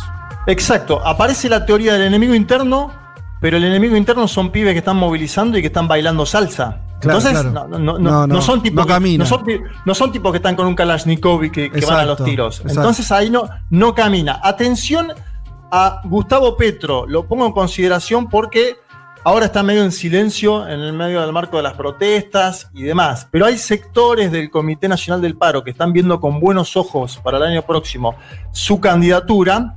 Eh, y en la última encuesta de Invaver, yo te la mandé ayer, Fede, Sí. Petro aparece con 38% de intención de voto. Es una encuesta previa a las movilizaciones, pero que también nos marcaba cierto hartazgo de lo que, de lo que pasa con el gobierno de Iván Duque. Iván Duque se, se volvió con el tiempo un gobierno impopular. Petro aparece con un 38% de intención de voto. Segundo aparece Fajardo. Fajardo se juntó con Duque esta semana. Y en cierta forma esa encuesta de Invaver muestra la erosión de la figura pública del delfín de Uribe. Hay una nota interesantísima de The Economist que dice, ojo porque el legado de Duque le va a asegurar a Colombia su primer presidente socialista. Ah, mirá. Econo- Suena fuerte como título la- el vaticinio de... Juanma, las elecciones en Colombia falta que un año nomás. Es, es poco. El año próximo, Pero, pero 2022, además, el- pero además es en mayo, me parece. O sea, quiere decir, eh, no es que es en noviembre el año que viene. Falta realmente un año, 12 meses. O sea, Sí, eh, es muy poco. Es poco tiempo. Sí. Yo digo, a ver. Perdón, y te, de- pregunto lo siguiente: vos decís que Petro está siendo el candidato de izquierda, que vos decís que tiene 38%, una buena, un buen caudal, por lo menos para arrancar la discusión, está en un silencio estratégico, sería algo así. Eh, en medio de estas protestas, el tipo no está diciendo nada para que no apunten hacia él la responsabilidad política de las protestas. Eso sería la lectura. Sí, tuitea mucho. A ver, se está comiendo operaciones. Eh, en un momento le, divulgaron un audio editado que nadie sabe cómo se grabó, ¿no? Del ámbito privado, en el cual él habla sobre la continuidad del paro, de los objetivos. Se está comiendo operaciones. Imagínate que la inteligencia colombiana. eh, Digo, no, no, tiene mucha fineza, ¿no? Para hacer operaciones y la verdad que esto es lo que le está sucediendo a Petro. Pero digo, 38% eh, me parece que marca el desgaste de Duque y a, a su vez que Petro sigue siendo un candidato con cierta solidez, ¿no? Ojo, porque la, la- la candidata de lo que sería el uribismo aparece hoy con un 11%. Yo me acuerdo que Iván Duque en su momento no lo conocíamos nosotros prácticamente. Tenía 8 puntos Sí, un sí. año antes de las elecciones. Pero el uribismo Y- es fuerte ahí, ¿no? Bueno, por eso, Álvaro Uribe sigue siendo una personalidad importantísima en la política colombiana y nunca hay que darla por muerta. Le, la- le- a- le cambió, le cambió el, el, el balotaje, recordemos eso, eh, de la paz. El referéndum por el balotaje, perdón, el referéndum por el, acuerdo de paz. Lo perdió Juan Manuel Santos por eso. Por, Pero por Uribe. por- o sea, Uribe sí. se lo puso al hombro y lo ganó. O sea, que decir. Sí, y- Y, pará, y te, la- te la- te lo sigo. Uribe colocó a Santos. Santos se le dio vuelta. Sí, Uribe sí. colocó a Duque. Duque sigue ahora el mismo alineamiento. Uribe es un ganador serial de elecciones en Colombia. Hay que ver si la situación ha cambiado como parece ser. Mientras tanto, y para finalizar, em, el comité del paro le está pidiendo a Duque que para dialogar saque al ejército y al ESMAD de las calles. A esta hora, hoy domingo, están comenzando nuevamente las movilizaciones Mm. en Bogotá. Me parece que el gobierno de Duque queda muy expuesto a nivel eh, internacional y que Colombia verdaderamente está viviendo, podríamos titularlo como un estallido popular, que está cuestionando en gran parte a cómo se ha administrado el Estado en ese país en las últimas décadas y como vos bien decías, Fede, ya no hay idea o, o- o al menos no palpable, visible, de que la teoría del enemigo interno pueda seguir eh, eh, marcando la política de Colombia.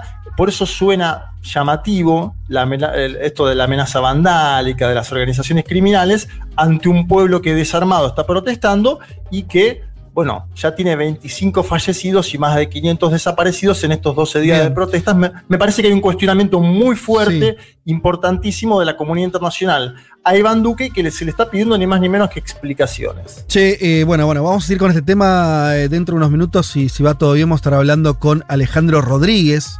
Él es coordinador de la plataforma eh, Grita, parte del movimiento social del que nos explicaba Juanma. Vamos a estar hablando con él eh, en unos minutos para seguir con el tema Colombia, eh, después de todo este análisis que nos hizo Juan Manuel Carr.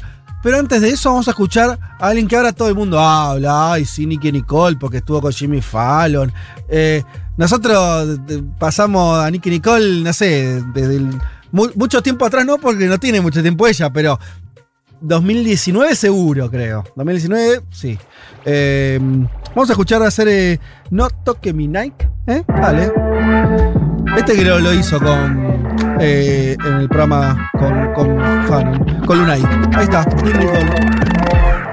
Como sabes, yo no soy de las que tanto le meten. Igual no molestaría si no me compromete. Federico Vázquez, Juan Manuel Carr, Leticia Martínez y Juan Elman. Un mundo de sensaciones. De la invención de la rueda a las stories de Instagram.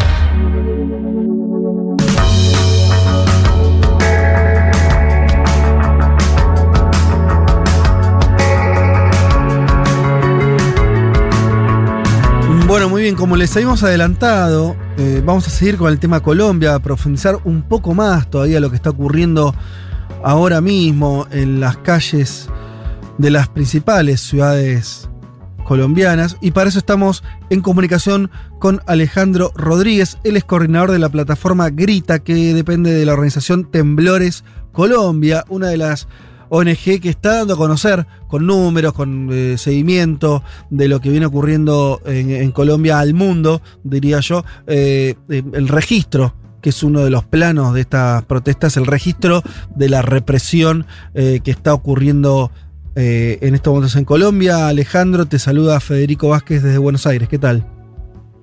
Hola Federico, ¿cómo vas? Un saludo a todos eh, por allá, a todas las personas que escuchan eh, la radio y bueno, un saludo desde acá, gracias por la invitación. Perfecto, te agradecemos a vos, Alejandro. ¿Desde dónde nos, nos hablas? ¿Estás en Bogotá? ¿Dónde estás? Sí, yo en este momento me encuentro en Bogotá, Colombia. ¿Cómo está ahora, en estos momentos, Juanma, Juan Manuel Carr, eh, que hacía todo un desarrollo de lo que está ocurri- ocurriendo en Colombia, nos decía que en estos momentos se preparaban para una nueva jornada de protestas. ¿Hay gente en la calle en este momento? ¿Qué está ocurriendo? Sí, en este momento se están desarrollando algunas protestas, eh, algunas que están eh, en Bogotá, pues desde, desde la zona de Chapinero, que es más o menos al nororiente, se están dirigiendo hacia el norte de la ciudad. También hay otras protestas en, en el sector del sur. Eh, y bueno, sí, ahí se están desarrollando varios plantones hoy, hoy domingo, digamos con un poco menos de intensidad que los días anteriores, pero igual sí se están desarrollando. Em, Alejandro, te, te- te cuento los números, no sé, creo que no están tan actualizados porque llegaban hasta el 6 o 7 de mayo, vos no- nos dirás.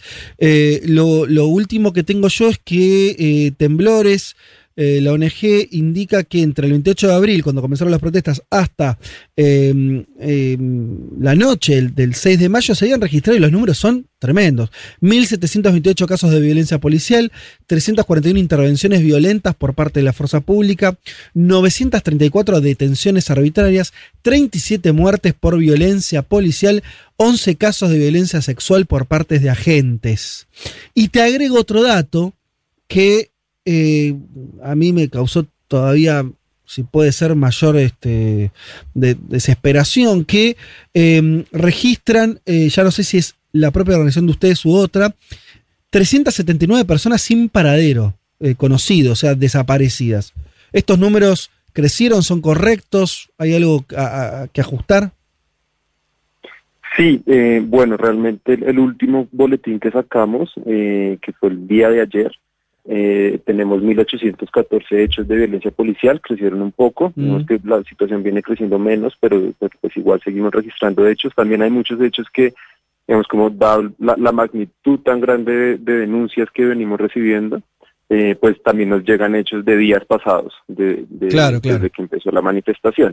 Entonces, digamos que esto está como en constante actualización y es difícil como tenerlo a tiempo real porque de verdad la, cantidad de denuncias ha sido pues eh, casi que desbordante.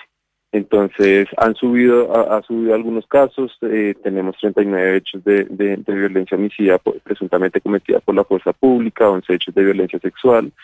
Eh, el tema de las desapariciones nosotros no lo, no, lo trabajamos tanto, hay otras organizaciones que están más en, esa situación, pero sí te puedo contar un poco como sobre, lo, lo, que ocurre con esas desapariciones, que en gran medida, digamos, muchos hechos son de em, cuando un policía retiene a un joven, eh, pues lo que se está viendo es que se están dando estas retenciones de formas totalmente arbitrarias, en donde ni siquiera las organizaciones ni eh, las entidades eh, institucionales que, regulan y que hacen como veeduría sobre las otras instituciones, pues tienen respuesta sobre el paradero de las personas. Entonces vemos, digamos, desapariciones, entre comillas, express, que duran, qué sé yo, tres días, cuatro días, una persona retenida sin saber sin saber su paradero y mientras esa retención pues vemos golpizas, eh, que, reciben golpizas, amenazas, eh, todo tipo pues de malos tratos que pues terminan eh, siendo pues torturas tanto físicas como psicológicas. Ah, pero esto, perdón, no lo sabía y, me parece que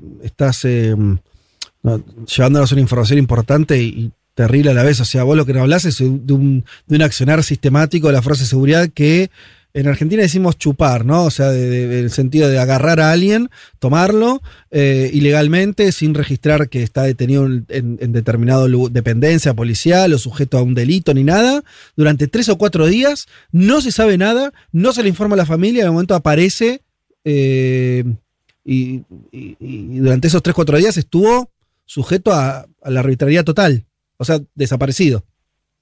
Totalmente, sí, exacto. Aunque igual hay casos de, personas que aún no se conoce el paradero, que eso pues, es realmente muy, muy preocupante.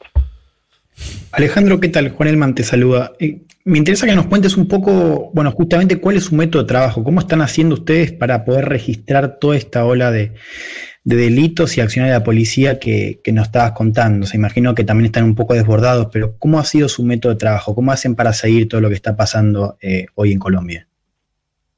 Eh, sí, bueno, digamos que nuestra, nuestra plataforma Grita viene funcionando eh, desde el año 2019, que es como, o sea, de alguna forma, lastimosamente, pues nos venimos entrenando eh, sin, sin, sin saberlo, pues sin saber que iba a ocurrir esta crisis tan fuerte.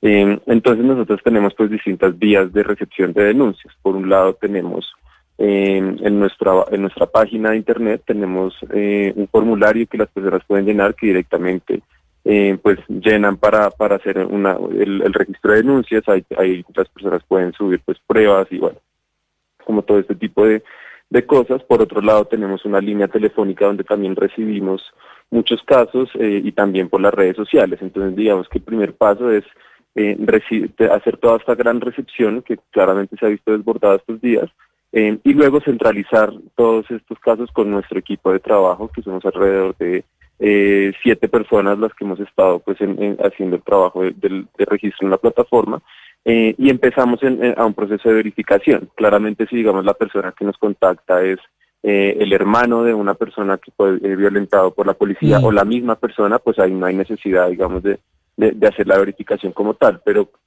pero cuando empieza a haber, digamos, unas crisis tan fuertes como esta o empieza a haber eh, una circulación de información tan rápida, pues algo que sí identificamos es que en ocasiones llegan, por ejemplo, eh, videos que son eh, que, que, dicen que son de estos de estos días cuando eh, realmente es de eh, movilizaciones anteriores o de situaciones pues anteriores que digamos que ese, ese ojo eh, de, de poder identificar pues nos, lo ha dado como ya todo este trabajo. Entonces tenemos otras bases de datos de, de, digamos, de la recolección de hechos eh, de años pasados eh, y podemos, digamos, por, gracias a tener esas bases, pues podemos verificar y podemos eh, identificar si eh, corresponde como a un video publicado un poco con el objetivo de desinformar. Entonces hacemos todo ese proceso de verificación, eh, que pues eso no lo dividimos en, en nuestro equipo y posteriormente empezamos a hacer el proceso de registro eh, que pues digamos en muchas ocasiones eh, también la idea es poder triangular un mismo un mismo hecho en específico, es decir, nos llega la denuncia eh, que alguien hizo por redes sociales eh, y asimismo eh, nos contacta la persona que fue violentada o nos contacta una persona que fue testigo de ese hecho. Eh, y por otro lado, eh, a veces, digamos, encontramos eh, un artículo en prensa que hace mención a ese hecho. Entonces, digamos que esto nos permite poder tener una visión panorámica de un mismo hecho para así poder, eh, digamos, tener eh, claridad de los hechos y, poder hacer una verificación. Claro. Alejandro Leticia Martínez te saluda, ¿cómo estás? Eh, contábamos que el inicio de estas protestas tuvo que ver con el rechazo a la reforma tributaria, reforma que se levantó, al menos se sacaron los principales puntos de discordia, incluso renunció el ministro de Hacienda que lo había presentado. ¿Cuáles eh, considerás que son los tres, cuatro principales o las principales demandas de los colombianos y colombianas que se están manifestando en las calles hoy? Sí, pues claramente, digamos que el primer punto fue todo el tema del, del- del- de exigir el retiro de la reforma tributaria, pero como bien sabemos, generalmente en estas crisis sociales, pues tiende a ser que hay una chispa que eh, eh, explota toda una, indignación eh, y una inconformidad que venía de, de tiempo atrás. Entonces, eh, así el, el gobierno haya retirado la reforma tributaria, pues eh, tuvo que pasar, eh, eh, tuvo que haber un saldo de en ese momento 16, 16 muertos em, para que eso pasara. Entonces, pues es muy grave esa situación. eh, es muy grave que eso tenga que pasar para que se retire eh, un- una reforma que cueste tantas vidas. Entonces, eh, digamos que las la- la- las peticiones pues también han- han han- se han transformado eh, según el se- se- según las formas o las cosas que han pasado durante estos días de protesta. Entonces, por un lado se exige eh, un cambio en el enfoque de este gobierno, se, exige que este gobierno que, digamos, como nuestra lectura es que es un gobierno que ha gobernado para la guerra, eh, eh, digamos, el, el año pasado en plena pandemia compraron, en plena crisis económica, compraron toda una serie de tanquetas eh, antidisturbios y de nuevas municiones y nuevas armas que son con las que hoy están reprimiendo a la población. Eh, entonces se pide que pare un gobierno que gobierna para la guerra, que implemente los acuerdos de paz pactados en La Habana. eh, Perdón, Alejandro, eh, perdón, Alejandro, te interrumpo porque, para subrayar lo que dijiste. Vos decís que el año pasado compraron tanquetas y eh, elementos antidisturbios. ¿El gobierno se venía a venir que iba a haber un- una ola de protestas? ¿O, o cuál es? ¿Por qué, por qué hicieron esas compras justo el año pasado? Eh, pues sí, no sé, digamos que eh, esta, esta ola de protestas pues viene también a- aumentando progresivamente porque ha habido un gran rechazo pues a, a- a- este gobierno eh, y digamos a las pocas garantías para la vida que eh, ofrece eh, este gobierno. Entonces, el, el año 2019 se dio una gran movilización Claro, muy masiva con muchas personas, que también hubo represión, que dejó el saldo pues de una persona asesinada Mm. Eh, por parte del grupo escuadrón, el Escuadrón Móvil Antidisturbios. Entonces sí, digamos que es una inconformidad que viene aumentando eh, y asimismo pues parece que el gobierno en vez de, de, de- hacer un llamado al diálogo, de sentarse con la juventud, con los jóvenes, con las personas que se están manifestando, que ese digamos también es un eh, es, es una petición ahorita, que el gobierno se siente entre iguales con su ciudadanía, con las personas que, eh, que se están manifestando.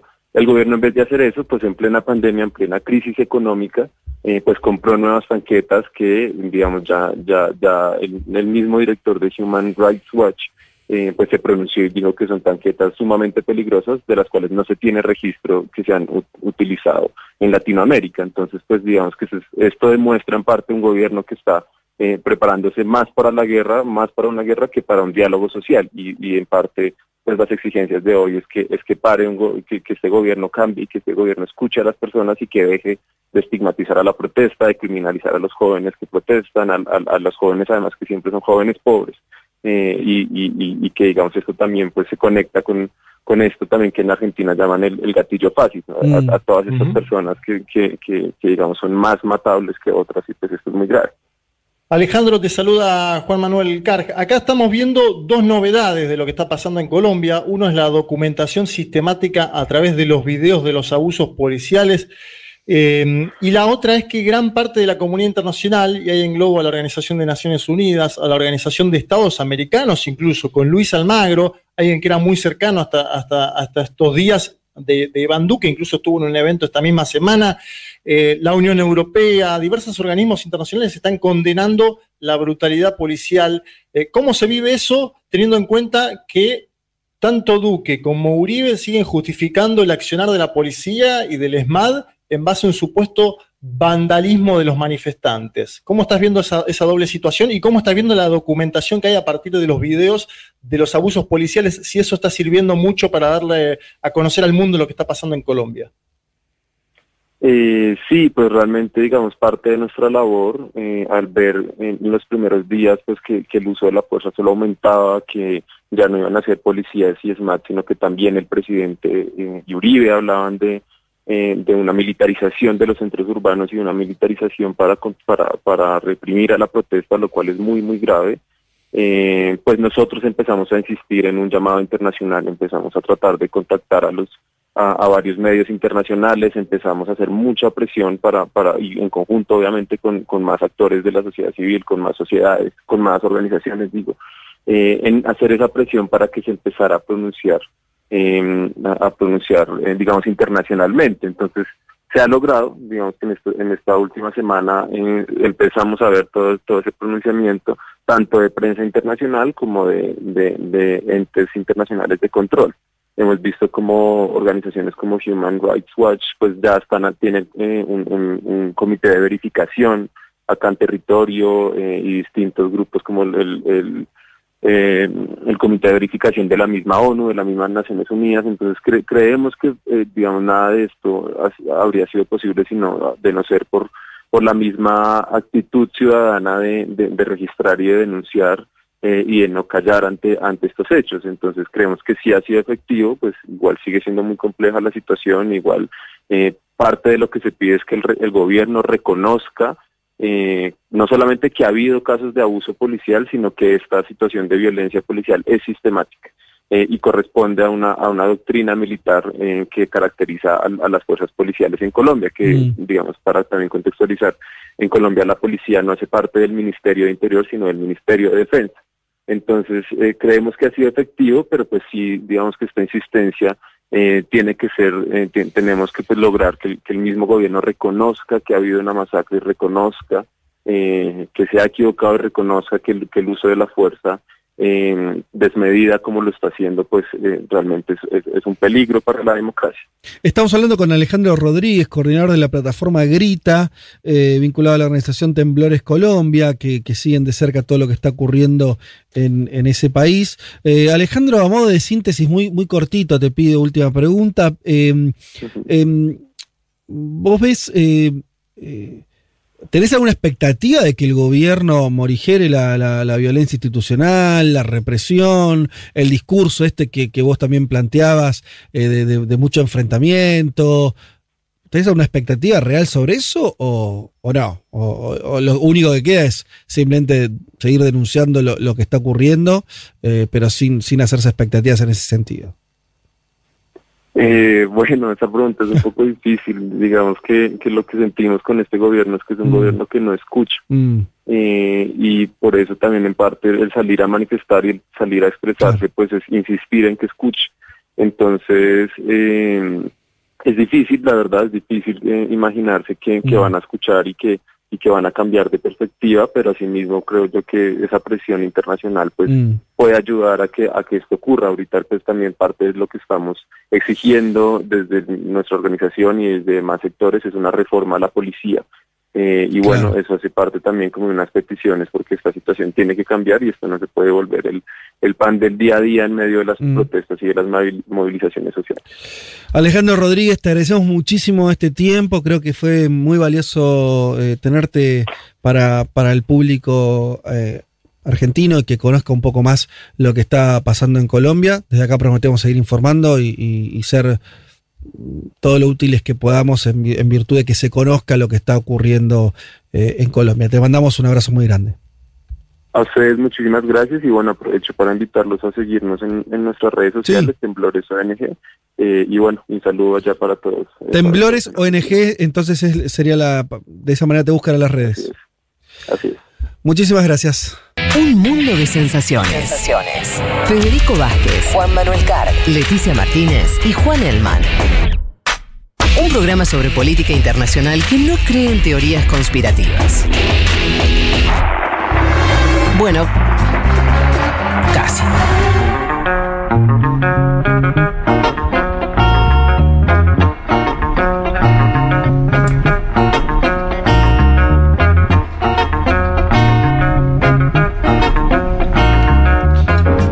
Bueno, cantidad de mensajes que están llegando, eh, muchos referidos a las cuestiones que estamos hablando, muy serias y muy preocupantes, pero también tenemos esos mensajes que, que son los que me conmueven particularmente, eh, que son la- las famosas fotos de parrillas. Yo digo lo siguiente, está todo bien, está todo bien, Guille, de Citibel, está todo bien.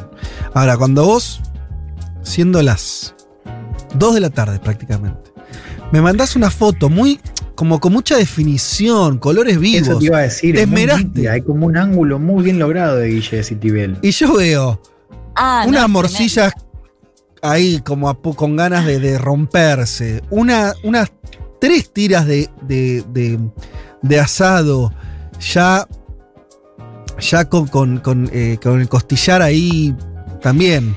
Listo. Unos choricitos que se ven atrás. Otro pedazo atrás que parece ser, yo creo que es un vacío. Bueno, ya la cosa empieza a complicarse.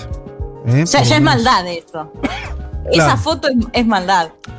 Pero bueno, me encanta. Eh, muchísimos mensajes, eh, gente que también nos escucha. Mira, Is- Isabel y Gabriel. Hola, nos encontramos en Costa Rica luego de un año de estar separados. Quisiera más información. Y los, o sea, una separación y una reunificación. Triunfó el amor, Isabel y Gabriel. Bien. Y los escuchamos en los buses viajando por este hermoso país sin Somoza. Entre paréntesis, ah, que eso es Nicaragua. ¿no? Ah, re que eso es Nicaragua. Ah, ok, claro, por Somoza. Los queremos mucho, besos. Eh, bueno, Isabel y Gabriel viajando por Costa Rica, lo cual me lleva a un planteo que déjenme hacer. Ustedes saben, eh, Juanma, Juan Leti, que el miércoles esta radio hizo una campaña de socios muy exitosa, nos fue muy bien. eh, todos los programas de, de- de- de ese día miércoles estuvieron, eh, bueno, eso, trabajando la campaña, invitando a la gente a sumarse, nos fue recontra bien. Un montón de gente que, eh, oyente de esta radio que todavía no se había sumado a la comunidad, se sumó ese día. Una de las novedades de esa campaña es que además de las formas tradicionales de asociarte con tu CBU, tu tarjeta de crédito, etcétera, etcétera, se incorporó PayPal. Estuvo pensado, está pensado sobre todo para la gente que no vive en la Argentina y que por ahí entonces que el mercado pago no me funciona, que la tarjeta no sé qué, bueno, PayPal te funciona, sobre todo además si estás afuera. Eh, PayPal, vos sabés que se, se cobra, se, se- paga en dólares. eh, y pusimos ahí unas tres tarifas este, para, para asociarte que arrancan en 5 dólares. Y entonces yo dije, pará. Está bien, la campaña fue el miércoles, pero nuestro público, dígame usted si no es así, ¿cuántas veces hemos recibido mensajes que vivo en Estocolmo, que en Nueva York, que bueno, distintos lugares del planeta, eh, Solo en. Sydney, ¿o no? ¿Qué me decía Juan? Todos los domingos, todos los domingos tenemos mensajes de ese tipo. Bueno, entonces aquí va mi, mi comentario. Qué buen momento de si vivís en, en- en cualquier lugar que no sea la Argentina. Sobre todo diría si vivís en esos países de, con monedas fuertes y estables. Eh, bueno, unos 5 dólares, ¿qué son? No, no, no, no tengo la, los precios, pero una cerveza, dice acá, bueno, por una cerveza, una, una cheta. Bueno, o dos cervezas, o tres, no sé cuánto, cuánto está la cerveza eh, eh, ahora, por ejemplo, en, Europa, pero por ahí andará. Eh, algunas cervezas. Invitación especial a que se sumen a través de esa herramienta de PayPal. A nosotros nos van a ayudar un montón, a este programa en particular, a la radio en general, y se terminaron las excusas.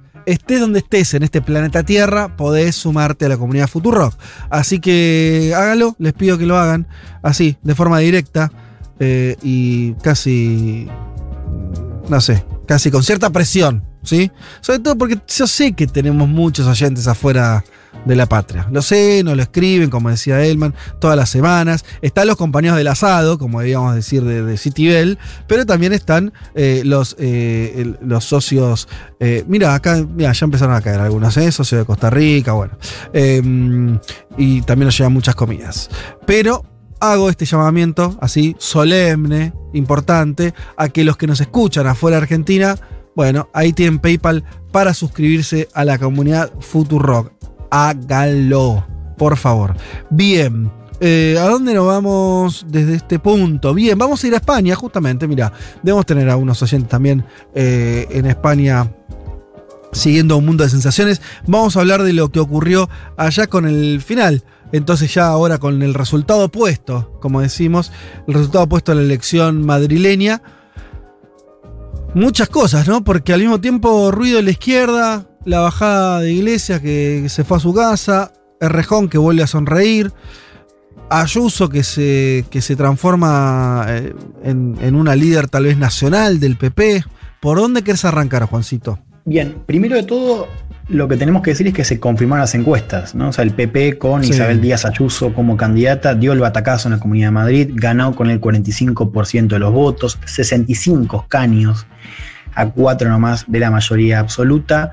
El PP que pasa de tener 30 escaños en 2019 a tener 65, más del doble en eh, 2021, un número que se explica mayormente por la abrupta caída de Ciudadanos que pasa de tener 26 escaños en 2019 a quedarse fuera del Parlamento eh, en estas elecciones, Ciudadanos que saca menos del eh, 5% de los votos. En segundo lugar, vos lo decías bien, ¿no? Rejón que sonríe, junto a Mónica García, ¿no? Porque hablamos de eh, que Más Madrid, el partido de Rejón, eh, sacó, el 24, sacó 24 escaños, llegó al, al segundo lugar, arrebatándole esa Mm. posición al PSOE, o sea, saca 24 escaños, igual que el PSOE, pero termina sacando más votos.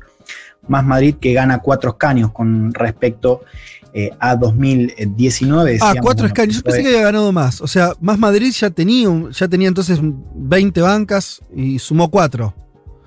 O sea, Claro, ya era una fuerza relevante local. Ok. Sí, después- sí, bueno, por eso Rejón, Rejón dice cuando defiende eh, Sí. el armado de más país y de más Madrid, dice a nosotros en la comunidad de Madrid nos fue bien, digamos, Mm. no tuvimos una mala elección. Bueno, ¿Hola? Uy, lo perdimos a Elman. Se congeló, se congeló el man. Ah, te, te agrego que el candidato justo había sido Inigo, ¿no? En el año 2019, que por eso también había hecho una gran elección. ¿Te acordás esa, esa, esa elección eh, del año 2019? En el medio Manuela Carmena, Pablo Iglesias, ¿te acordás cuando tenía licencia por paternidad y Inigo dijo voy a ser candidato y Pablo Iglesias se enojó? No sé si lo tenemos de vuelta, Juan Elman. ¿Estás ahí, Juan? No, no. Creo que sigue. No. Bueno, ahí hay que, la- que, que nuestra producción va a asistirlo a ver para ver que se cambia datos, que haga alguna cosa como no me quiero perder su columna. Eh, pero bueno, sí, eh, él, él nos venía, yo que lo que quería terminar de hacer, lo podemos hacer porque por ahí son, son datos nomás, no es tanto análisis, pero entonces tenemos Sí. al PP que nos dijo Elman, se comió a Ciudadanos y tuvo eh, no una mayoría absoluta solo, pero... eh, Muy cerquita, muy muy cerquita. cerquita. Después tenemos 65 de 60 69 que necesitan. La mayoría es con 69 bancas y solamente el PP logró 65. Por otro lado, tenés a Más Madrid de Rejón, que también subió cuatro bancas, un crecimiento Sí. más chico, pero crecimiento al fin. Eh, el PSOE, que entiendo yo que eh, pierde respecto de la eh, elección anterior. Y me queda, bueno, sabemos que... 13 bancas perdió. Bueno, un montón. Sí, Ten- y con ten- el mismo candidato, con Gabilondo, que, ya dicen que ya sale, ya sale totalmente de la disputa por Madrid. Ángel Gabilondo ya está, última elección. Pod- Podemos que le va con, con, con Iglesias, que le, que le va mal, ¿no? Que le va. le, eh, Sale quinto, sale atrás de quinto. Vox. Suma de todas formas un- alguna. eh, tiene una, una bancada de, de, de 10, pero le va muy mal. Y mi pregunta era: Vox, respecto a lo que se decía que iba a pasar, ¿le fue a la ultraderecha? ¿Le fue mejor o también perdió eh, lugar eh, con, con el PP? Ah. Sumó una, una banca. Ahora el análisis que se puede hacer, no, no sé, eso se lo dejo a Juan. Mm. Pero con, respecto a la elección anterior, sumó una banca. Está bien, pero no, no fue un crecimiento explosivo. También ahí me parece que una, una, el PP logró contener ese avance de la ultraderecha y se- se- el avance fue del propio PP, ¿no? Podríamos hacer eh, esa, esa lectura, entiendo yo. Y sí, porque se tira más a la derecha el propio PP, ¿no? Con el discurso de Isabel Díaz Ayuso, y termina comiendo en gran parte. No termina comiendo, pero el PP se adapta, adapta su discurso al crecimiento de Vox a nivel nacional. Y me parece que, que Díaz Ayuso, como exponente del PP en la Comunidad de Madrid, termina llevando adelante ese tipo de campaña, ¿no? Eh, que, que en España muchos situaban cierta analogía al trampismo, ¿no? Esta idea de las, la- las libertades frente a, a los limitantes de las circulaciones, eh, bueno, que es una discusión muy propia, ¿no? Del tiempo de coronavirus, Fede. Yo estuve viendo algunos medios esta semana que intentaban trazar la situación a lo que es la, la Argentina, por ejemplo, la ciudad de Buenos Aires y el país, etcétera, etcétera. Creo que ya volvió Juan Elman. A ver, ¿estás ahí? Hola, hola, hola, Juan. Ahí va, ahí va. Vamos, vamos. También el, el coso, ahí pero estás, dejé ahí de- estás, ahí estás. Eh, ¿Dónde me quedé? Eh, eh, No importa. Mira, no, estábamos, estábamos viendo, pero lo completamos sin voz, así que no. que, fue el resultado, cómo le fue a cada fuerza política. No, decía, yo terminaba con esto, decir, bueno. al EP le fue muy bien, al PSOE le fue muy mal, a Más Madrid le fue bien. Lo que nos quedaba, a Vox, en términos de. su- sumó una banca, pero ¿podemos decir que Vox fue uno de los ganadores o no tanto? Eh, no, no, de hecho, Vox pierde votos si uno lo compara. eh, eh, análisis que, que miden cómo le ha ido Vox en ciertas comunidades. eh, Vox termina perdiendo votos. Claro, eh, Vox mejora un escaño en parte también porque la participación mejora. Bien. Son 12 puntos más. Pero eh, no, no, yo creo que acá en estas elecciones el- la gran ganadora es, es- es Isabel Díaz Ayuso y bueno, el, el partido que gana es el Partido Popular. Eh, Bien, so- sobre eso avancemos sí. entonces. Ya con, con- con el, el mapa de qué pasó, avancemos en las No, a consecuencias ver, solo un políticas. apunte sobre esta elección, o sea, un poco esto que, que decíamos al principio, en esta idea del fenómeno Ayuso, un fenómeno, una figura que hace dos años pasaba sin pena Mm. ni gloria a nivel nacional, que hoy ya ocupa un lugar relevante en la política española, una, una campaña sintetizada, si querés, con este lema comunismo-libertad, que tanto también ha, como decía Juan recién, calado ¿no? En- en- acá en Argentina, en la recepción que tuvo la, la elección. Eh, un lema que, claro, podría sonar viejo, medio macartista desde ya, pero con una novedad importante, eh, que es la pandemia, ¿no? Eh, Ayuso que logra capitalizar el descontento con eh, las restricciones impuestas por el Ejecutivo de Sánchez, eh, y esto al margen de que Madrid fue el principal foco de contagio eh, en, en España. Bien, escuchemos lo que decía Isabel Díaz Ayuso esa noche de martes, un discurso que ahora vamos a comentar. Tiene, por un lado, un, desde un primer momento una proyección nacional, pero que no deja de tener ciertos destellos regionalistas. Escuchemos a la ganadora de la elección de la Comunidad de Madrid, Isabel Díaz Ayuso. Hoy empieza de nuevo un nuevo capítulo en la historia de España, porque hoy, desde Madrid, desde el kilómetro cero, vamos a recuperar el orgullo, el sentimiento de pertenencia, la cultura del esfuerzo y, por encima de todo, la convivencia, la unidad y la libertad que necesita España. Hoy empieza de nuevo. Hoy empieza de nuevo, porque Madrid es libertad. y porque no entienden nuestro modo de vida. Por eso el sanchismo no entra en Madrid, porque no se puede dirigir, porque no se puede controlar, porque no se puede imponer. Bueno, ahí la escuchaban a Isabel Díaz Ayuso. Eh, claro, viste, dice acá empieza, como Madrid empieza, en España empieza Madrid, decía Sí. eh, cuando arranca ese, ese discurso, ¿no? Como Y después contrapone con Sánchez, ¿no? El presidente de España, quiero decir, el Sí, sanchismo no, no, esto de que como de que de que en Madrid y eso fue uno de los de los temas centrales en la campaña, ¿no? De que Mm. Madrid no es como el resto de España. Ajá. Lo claro. cual para un discurso que se proyecta a nivel nacional También es un cuanto problema. menos confuso, raro. Sí, sí. Eh, de hecho, eh, un poco eh, medio me, me hacía acordar esta cosa de The American Way of Life, ¿viste? Eh, medio como The Madrilean Way of Life, ¿viste? Mm. Como sí, ella, sí, sí, ella sí. Lo, lo mencionó en toda la campaña, esto de que Madrid es diferente a toda España. eh, y que bueno, acá Sánchez no entra, ¿no? Esto también formó parte de, eh, bueno, el discurso de campaña de Ayuso una noche de martes, eh, que no solamente tuvo a Ayuso como protagonista, sino también con otro momento clave, una crónica, algunos decíamos anunciada desde el momento en el que Pablo Iglesias decide renunciar a la vicepresidencia de gobierno para ser candidato a la Comunidad de Madrid, Iglesias que sale a hablar después de los resultados y sin muchas vueltas, de una, dice esto.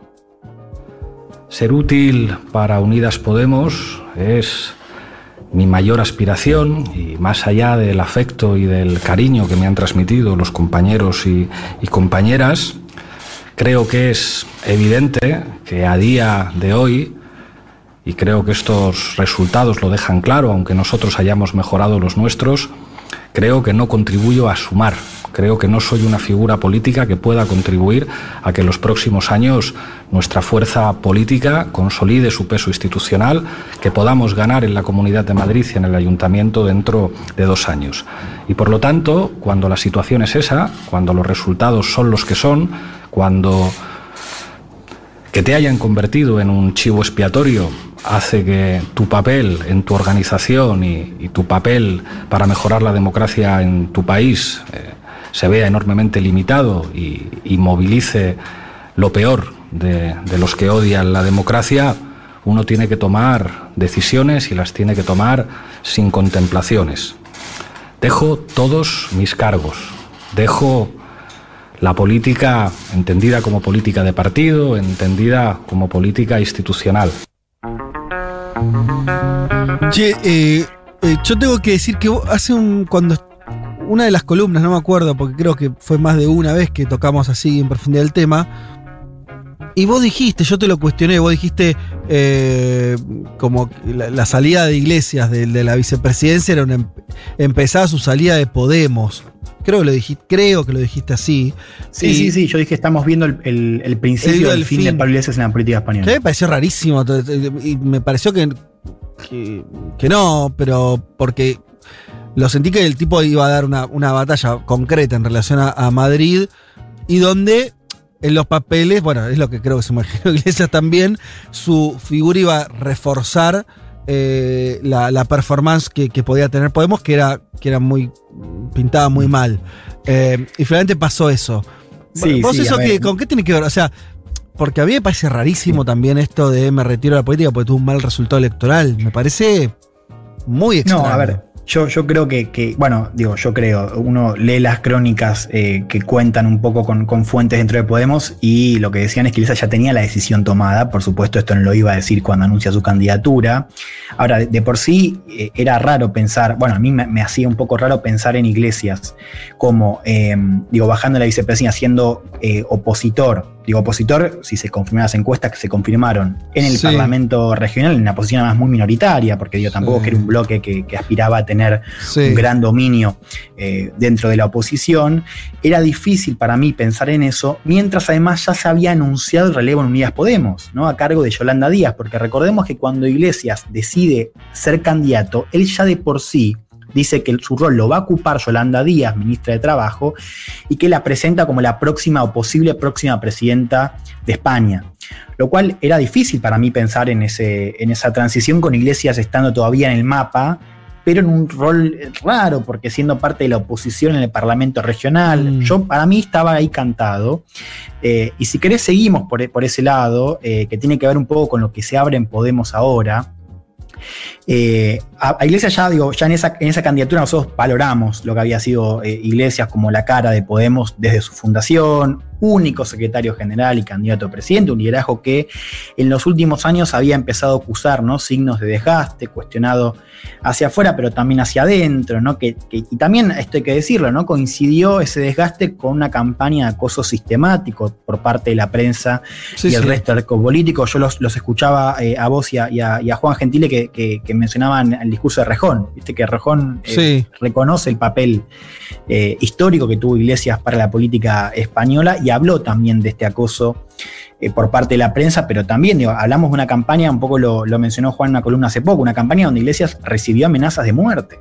Sí, no, durísimo. Bueno, Sí, por sí. supuesto, yo creo que esto también hizo a la decisión de Iglesias de Mm. colgar los guantes en la política partidaria, ¿no? Hay que ver también cuál va a ser el rol que tenga quizás en unos eh, siguientes eh, años. Bien, Igual es más complejo. Pará, pará, me meto un segundo porque es más complejo. Si a vos te amenazan de muerte y a vos te va mal en la elección y vos te terminás yendo de la política, quedás también medio entregado en términos eh, de, la, de la vida. Por eso también dice Inigo, y me parece muy interesante, esto de decir que cesen ya las amenazas, el acoso contra iglesias. Debería haber cesado hace tiempo, dice Inigo, pero que cese ahora. Yo no sé si para que eso cese la mejor determinación es que vos salgas de la política, ¿se entiende? La política Sí, también te da como una especie Mm. de cobertura, de Claro. espalda. Y no me imagino, obviamente no hay que extrapolar, pero en América Latina hay liderazgos que no se pueden ir de la política, que no se pueden ir literalmente. Lula no se puede ir de la política, Cristina no se puede ir de la política. Por eso digo, la discusión de iglesias y el me voy abre una- un interesante debate. Yo puedo entender eh, la- el cansancio, el agobio, la situación, incluso ser humillado en términos electorales, algo que no le pasó ni a, ni a Lula ni a Cristina en estos términos, eh, salir quinto en la Comunidad de Madrid, pero me, me parece que abre una discusión interesante sobre la militancia y, y los lugares, ¿no? Pero, seguro, sí, seguro. El Eh, Mateo, una pregunta bueno. con eso, Sí. una, una más, para una pregunta con este tema y ya, ya salís. Pero la salida de Iglesia, vos decís que deja a Podemos, que era la- lo que a priori yo enti- entendí, que es, ¿no lo deja peor a Podemos? ¿O vos decís que la salida de, de- de Iglesias puede revitalizar a Podemos como fuerza política? No, yo creo que lo puede revitalizar. O sea, Ah, y esto lo decíamos. eh, ah, hay que ver qué pasa. La verdad, yo creo que la respuesta es no lo sé. No lo sé porque un poco lo comentábamos cuando fue eh, la, la columna de la candidatura. Hay un dilema y una paradoja interesante, que es que Podemos nunca estuvo tan golpeado electoralmente como ahora. Podemos hoy, sacando de la cuenta a Ciudadanos, que está, como decíamos, en caída libre, hoy Podemos es el partido que peor mide, pero sobre todo es un partido que está desarticulado a nivel nacional. Es una marca que ya no tiene impacto a nivel nacional. Claro, todavía tiene votos, esto hay que decirlo, pero digo, eh, eh, enfatizo en esto. Podemos nunca estuvo tan golpeado electoralmente como ahora, y sin embargo nunca estuvo tan cerca del poder. Porque esto hay que decirlo, Unidas Podemos no es un partido cualquiera, tiene No, una está, distancia sí, sí. enorme con, por ejemplo, el partido de Rejón, que es que es un partido que tiene cargos de gobierno, porque está en una coalición. Entonces, ese dilema, esa paradoja, eh, hace que la situación sea compleja. Eh, efectivamente, yo creo que, que ahora lo que vamos a ver es esta transición, esta renovación eh, obligada, es una, una renovación obligada. Iglesias un poco lo que dice es, esta renovación no se puede hacer eh, conmigo como figura principal o al frente del liderazgo. Vamos a ver qué pasa ¿no? con Iglesias y cómo va a intervenir, porque ahora el partido va a quedar eh, con tres figuras, mujeres, a cargo. Una de Yolanda Díaz, un poco lo comentábamos, Yolanda Díaz, ministra de Trabajo, que queda a cargo de lo que es la representación de Unidas Podemos en el gobierno, que es presentada además como la próxima candidata eh, a presidente. Un dato importante, que es que Díaz no milita ni en Podemos ni en Izquierda Unida. Con lo cual ahora vas a tener que ver también... Perdón, ¿dónde milita? eh, ella viene de lo que es el, el Partido Comunista, está más cerca de Izquierda Unida que de Podemos, pero por supuesto cumple un rol, digo, es parte del- de la estructura de Unida Podemos, pero no es, no es orgánica, Ah, eso quiere decir. ok, ok. Eh, ahí sí tenemos que hablar de un proceso que se abre ahora, que es una asamblea, donde un poco ya se des cuenta que quien va a asumir la Secretaría General de Podemos, acá un, un dato, cuando hablamos, un dato no, digo, una aclaración. Unidas Podemos, hablamos del partido conjunto entre Podemos e Izquierda Unida. Acá hablamos ahora de Podemos, donde ahí la Secretaría General todo indica que va a quedar en manos de Ione Belarra, que es ministra de Derechos Sociales, muy cercana, muy amiga de la, de la facultad, con la otra mujer que completa el trío, que es Irene Montero, ¿no? ministra de Igualdad eh, de Gobierno, eh, y bueno, también por supuesto cercana al pablismo, es la esposa de Pablo Iglesias, con lo cual digo también... Hablamos de eh, tres mujeres que se van a hacer cargo, pero siguen estando cerca o, forman parte ¿no? de lo que es del riñón eh, de eh, Pablo Iglesias. Bien, decíamos una transición obligada en una renovación del partido que va a estar marcada por otro proceso que involucra a un ex núcleo fundador de Podemos. Hablamos de Inigo Rejón. Rejón que quiere aprovechar esta buena elección que hizo Más Madrid en la comunidad para tejer alianzas a nivel nacional. Fue lo que, que Rejón intentó en 2019. Sí. Que no pudo hacer, porque lo cierto es que no, no, logró tejer alianzas para competir en otros lugares, al menos de una manera. Fuera de Madrid. Eh, potente, claro.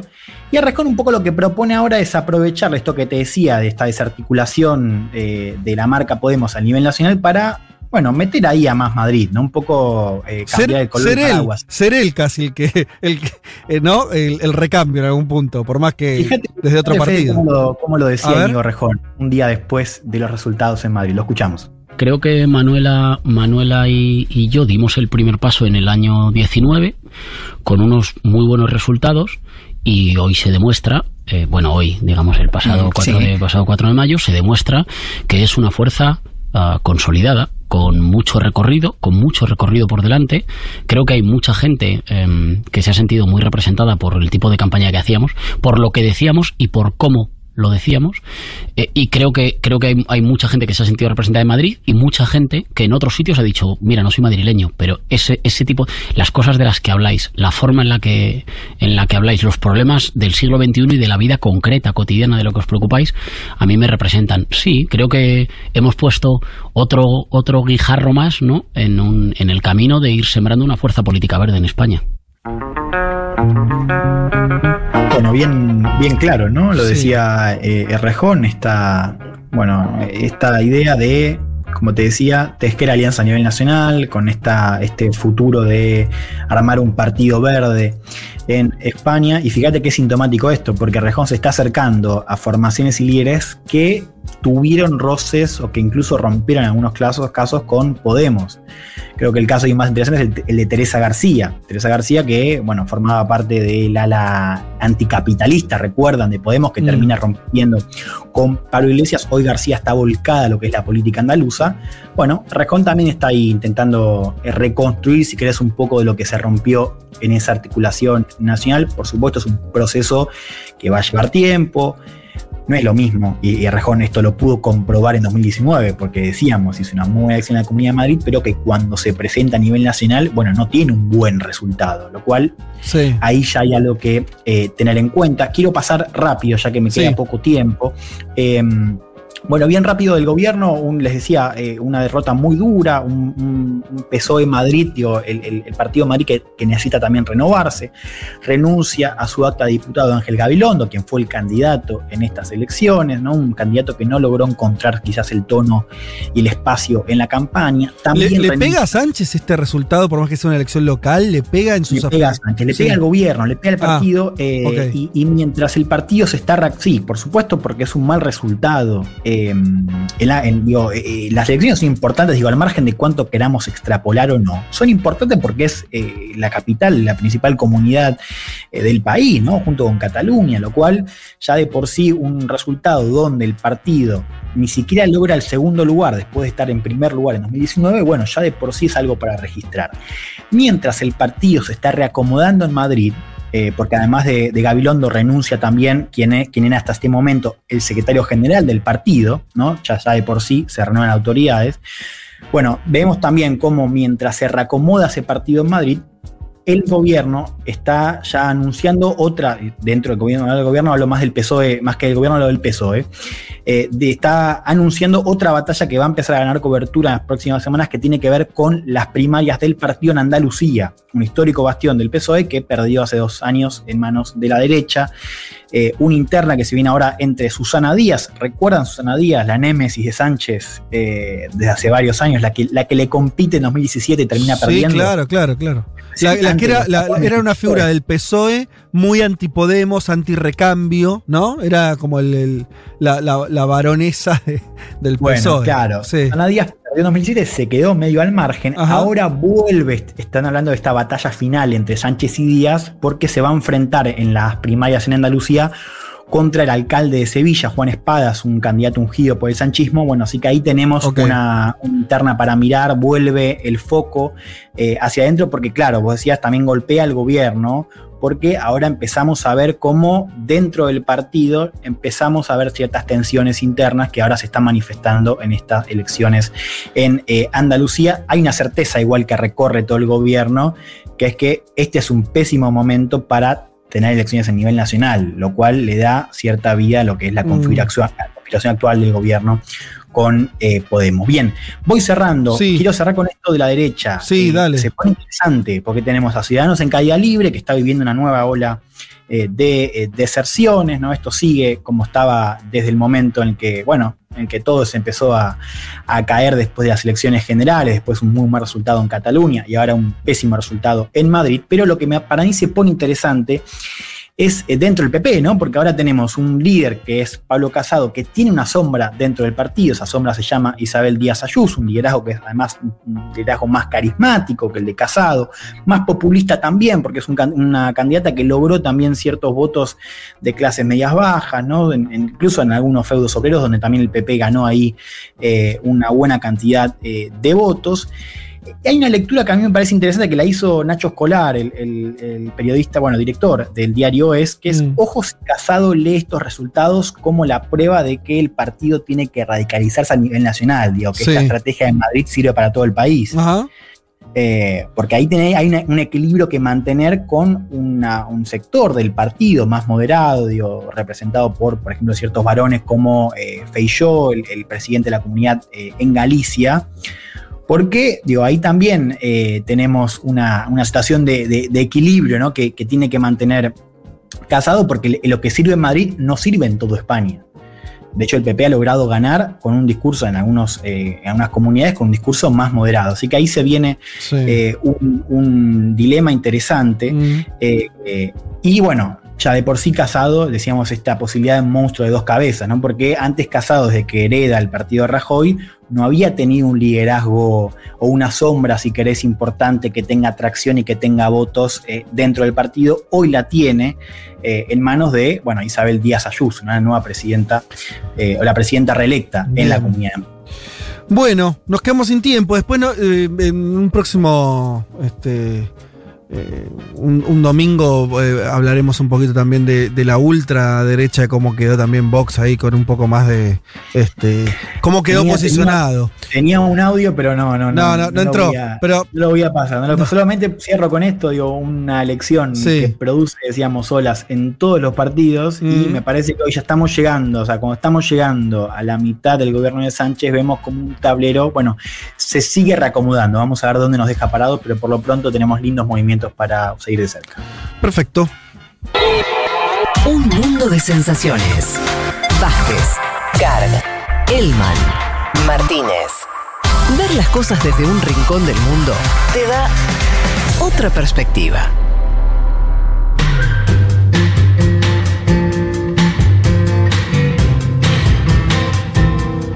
Bueno, aflojemos un poquito. Tenemos la canción del mundo que nos prepara Pablo 30 todos los domingos. ¿A dónde se fue Pablo? No inocentemente, se fue a Escocia. ¿sí? Escocia votó este jueves. La decisión fundamental es eh, si quiere intentar un nuevo camino eh, en solitario, fuera del Reino Unido, nos dice Pablo. El recuento no comenzó hasta el mediodía de este viernes. Por las restricciones de la pandemia, el Partido Nacional Escocés ganó ampliamente Todavía no se conocen los resultados finales, pero todo indica que no va a conseguir la mayoría absoluta. No sé si alguno tiene información eh, de último momento. Lo que yo había visto hasta hoy a la mañana era efectivamente esto, que eh, había tenido una buena performance, que había ganado las elecciones, pero que el Partido Nacional, obviamente, que es el principal impulsor de la independencia de Escocia, no había logrado la mayoría absoluta. Sí la conseguiría con el Partido Verde, que también es proclive a la independencia. ¿Sí? Eh, la, líder eh, Nicola Sturgeon prometió un nuevo referéndum para separarse del Reino Unido, esto lo viene diciendo hace tiempo. El tema es que lo tiene que negociar con Londres, por lo menos a priori. Eh, solo si, si Londres le dice que no, el gobierno de Boris Johnson optará por la vía unilateral a través de una ley del Parlamento Autónomo. Si hablamos de autonomía de escoceses, nos dice Pablo, tenemos que hablar indefectiblemente del gran Bobby Gillespie, integrante de Jesus and Mary Chains y vocalista de una de, las mejores bandas, nos dice Pablo, de todos los tiempos. Eh, Primal Scream, ¿sí? Eh, una banda de post-punk. Eh, a mí también me gusta. Mm, tengo que escucharla más de lo que la escuché. Son esas bandas que la escuché poco y todo lo que me, la escuché me gustó. Pero reconozco que, que no, que no la escuché tanto. Eh, bien, ha tomado un camino en solitario junto a Jenny Beth, integrante de Savage, y ha lanzado dos sencillos que han sonado en la programación musical de esta radio, nos dice Pablo. Pero vamos a recordar los buenos tiempos, como esta pandemia nos invita cotidianamente a realizar. Así que hablemos de la grandiosa banda Primal Scream. El joven Gillespie estaba fuertemente influenciado por el punk rock y se unió a una banda local de punk eh, de Drains en la ciudad natal de Glasgow en 1978, año eh, momento muy, muy, muy pancoso. Después de que el movimiento punk acabara, Gillespie estaba desencantado con la música New Wave que vino después, así que grabó Elemental Noise Tapes en los que Gillespie golpeaba dos tapas de cubos de basura mientras usaba la guitarra con un pedal de efectos. Me gusta esa onda, si bien este, siempre rompamos todo y probemos cosas nuevas. Por suerte, Bobby fue introducido a la escena Acid House por primera vez gracias a Alan McGee en 1988, preparándole el camino para Scream Madélica, que es el tercer disco de la banda de 1991, que se recomienda escuchar, dice Pablo. Así que vayamos ahí a escuchar Scream Madélica. Dice Bobby sobre cómo se lo conocieron. Mirá esto, qué gracioso. Dice Bobby eh, Gillespie. Las drogas hicieron mucho por nosotros, reconoce. Podías pasar de una canción soul a algo house o rock en algunos instantes. Era como si no hubiese provisiones.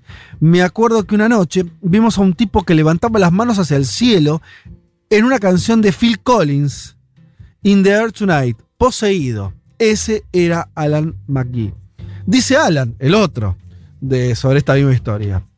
Creo que el genio de Primal Scream y de Bobby en particular fue comprender las posibilidades que el éxtasis le abría a la música.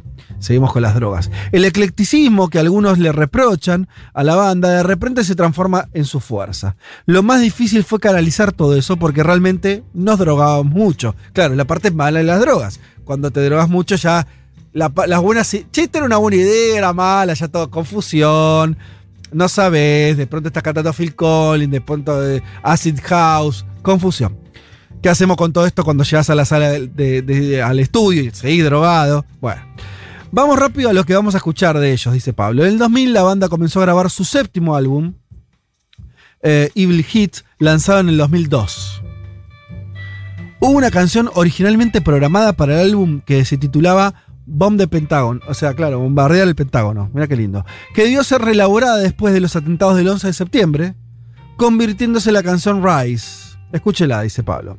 Kate Moss cantó profesionalmente por primera vez con el sencillo Some Bevel Morning, que es la que vamos a escuchar ahora. Y seguro que a algunos del otro lado del parlante le genera esa rara sensación de alegría y nostalgia de verse envuelto de una manera en una marea de gente con este tema sonando. Que Pablo siempre nos está tratando de recordar de que esta pandemia no, no, existió siempre. Hubo un momento donde nos juntábamos con otros, saltábamos, gritábamos, y hacer ese ejercicio que hoy parece de nostalgia, pero por ahí es un ejercicio de mirar para adelante, porque eso en algún momento va a volver, esperemos que, no sé, esta primavera, dentro de poco, ojalá. Eh, esto de marea de gente, de estar junto con otros, escuchando música. Vamos entonces a escuchar eh, el tema Some Beveled Morning. Son así.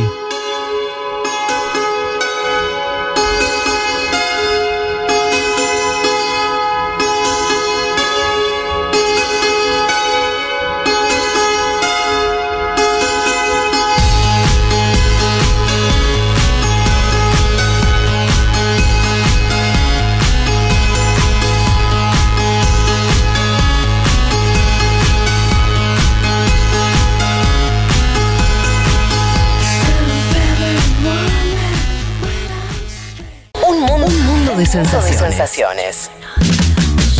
Vázquez, Carg, Martínez, Elman. Información justo antes de la invasión zombie.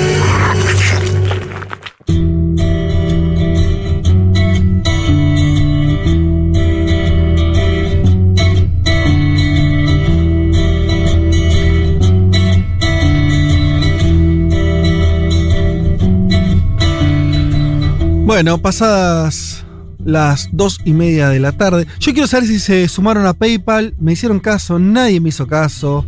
Eh, socio español nos dice 5 euros una birra. Bueno, perfecto, entonces ahí estamos. Eh, eh, Ari nos dice que eso sea de Costa Rica. Eh, abrazos de Salamanca de Tom. Yo me sumé durante Segurola, dice Ari. No sé si es la misma u otra. Eh, bien, bueno, les insisto, porque sé que están ahí, sé que están del otro lado, eh, escuchando de distintos países, así que les vuelvo a decir, que no me escuchó antes, pueden entrar a la página de la radio en la pestaña de comunidad. Van ahí, van a encontrar que dentro de las opciones para asociarse hay una que es atrás de PayPal, que lo pueden hacer desde 5 dólares, hay otra de 10 y otra de 15, depende su solvencia económica.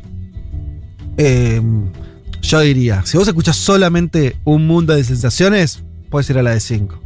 Ahora, si vos sos un oyente, no sé, vice y vos escuchás, vos escuchás un mundo de sensaciones, pero antes escuchás el hecho maldito, la semana escuchás la programación de lunes a viernes, dale, ponete la de 10, la de 15. Si podés. Si podés. ¿eh? Eh, bien. Bueno, además ahí Magu me va a decir, a ver si se estuvieron sumando o no. ¿eh? Así que antes que termine el programa les cuento. Bien. Eh, vámonos a, al tema especial que hoy nos trae Leticia Martínez, que tiene que ver con la política del hijo único de China. Yo leo acá, mira, 30 de abril del 2021, o sea, poquito, hace unos días, China desactiva sospechas y dice que su población sigue creciendo, justamente porque, claro, se estuvo hablando en los últimos días de esta cuestión de que eh, de China había envejecido su población y que eso marcaba una serie de problemas de acá en más para la demografía china. Y eh, los chinos solían decir, nuestra población sigue creciendo a un menor ritmo, que era lo que queríamos. Básicamente creo lo que estarían diciendo las autoridades chinas es, todo bien, hicimos la política del hijo único, después la suspendimos, pero durante ese tiempo acomodamos la cuestión, nuestra demografía está sana. Eh, bien, eh, abro por ese lado, Leti, no sé cómo, cómo querés arrancar. Eh, sí, bueno, por un lado quizás cumplieron con el objetivo que querían cumplir, el tema es qué generó en otros aspectos toda esta política, que si te parece nos vamos desde el comienzo, es la política del hijo único, como lo dice, como, como mismo se escucha, digamos, es básicamente que no podían tener más de un hijo o de una hija, eh, en caso de hacerlo, eran multados eh, con cuotas, o sea, pagos muy, muy altos, es decir, que no. Cualquiera los podía pagar. Y ahora vamos a ver igual qué otras cuestiones pasaban cuando violaban esta política. Les decía, se aplicó, se empezó a aplicar en 1979, cuando ya había fallecido hace unos pocos años Mao Zedong, quien había tenido otra postura, había tenido una postura más de eh, pronatalidad, de fomentar eh, los nacimientos, con algún argumento de, bueno, como cuantos más seamos mejor incluso, ¿no? Vamos a producir más, vamos a eh, ir un poco en esa línea. Lo que empieza a pasar en los 70, fines de los 70, es que se empieza a hablar de crisis poblacional por cómo venían creciendo las tasas de natalidad altísimas y ya se hablaba de unos 1.200 millones de chinos y chinas para los 2000. De hecho, esto va a ser uno de los objetivos, digamos, que eh, se frene y llegar a estos números para los 2000. Como Ajá. les decía, esto es fines del 70. Si les parece, ya para ir metiéndonos de lleno, escuchamos a eh, Lucila Carzoglio. Ella está doctorando eh, literatura, haciendo el doctorado de literatura en la Universidad de Shanghái y junto a su pareja, Salvador Marinaro, que lo hemos consultado también para otra columna, escribe en la revista Chop Suey, para quienes les interese pueden entrar a verlo. Ella nos contaba un poco acerca de cuál es el contexto en el que se origina esta política del hijo único y cuál era la finalidad para aplicarla. Si les parece, la escuchamos. Durante los 50 y los 60, Mao había tenido políticas pronatalistas. Todas estas ideas de Mao en algún punto habían llevado a, China al límite del colapso, no solo de salud, sino de alimentación, incluso de trabajo. En este sentido, 1979 es una fecha muy especial o muy paradigmática porque es en los 80 cuando las políticas de reforma y apertura empiezan a posibilitar el crecimiento económico de China. La política del hijo único en este sentido posibilita no solo la, controlar la población, sino también mejorar las condiciones de vida. Y con esto eh, lo que trae aparejado es el crecimiento, o sea, controlar el crecimiento de las ciudades, las migraciones internas o incluso el desarrollo de las familias. A medida que se vaya teniendo a los hijos, va a haber cuatro abuelos y dos padres para alimentar, cuidar y educar a un solo niño. De hecho, hoy en día muchos de estos chicos eh, o chicas se los denomina pequeños emperadores. Me encantó lo de pequeños emperadores. Sí, y sí, porque imagínate que es toda una familia para un nene o una nena, ¿no? No, me lo Cuando- tengo de imaginar. o sea, te- em- em- empezó a hacer mi vida hace, hace, hace dos años. Y no creo que pero- cambie. ¿eh? O sea, mi propia política es la del hijo único también. Así que. Bueno, pero incluso Fede, vos tenés hermanos. Pensá cuando ya ni siquiera tenés hermanos que puedan tener sobrinos, ¿se entiende? O sea, unos abuelos destinados a un solo nieto o nieta. Sí, entiendo. Eh, Sí, sí. Esto, esto No, de claro, pequeño claro. emperador.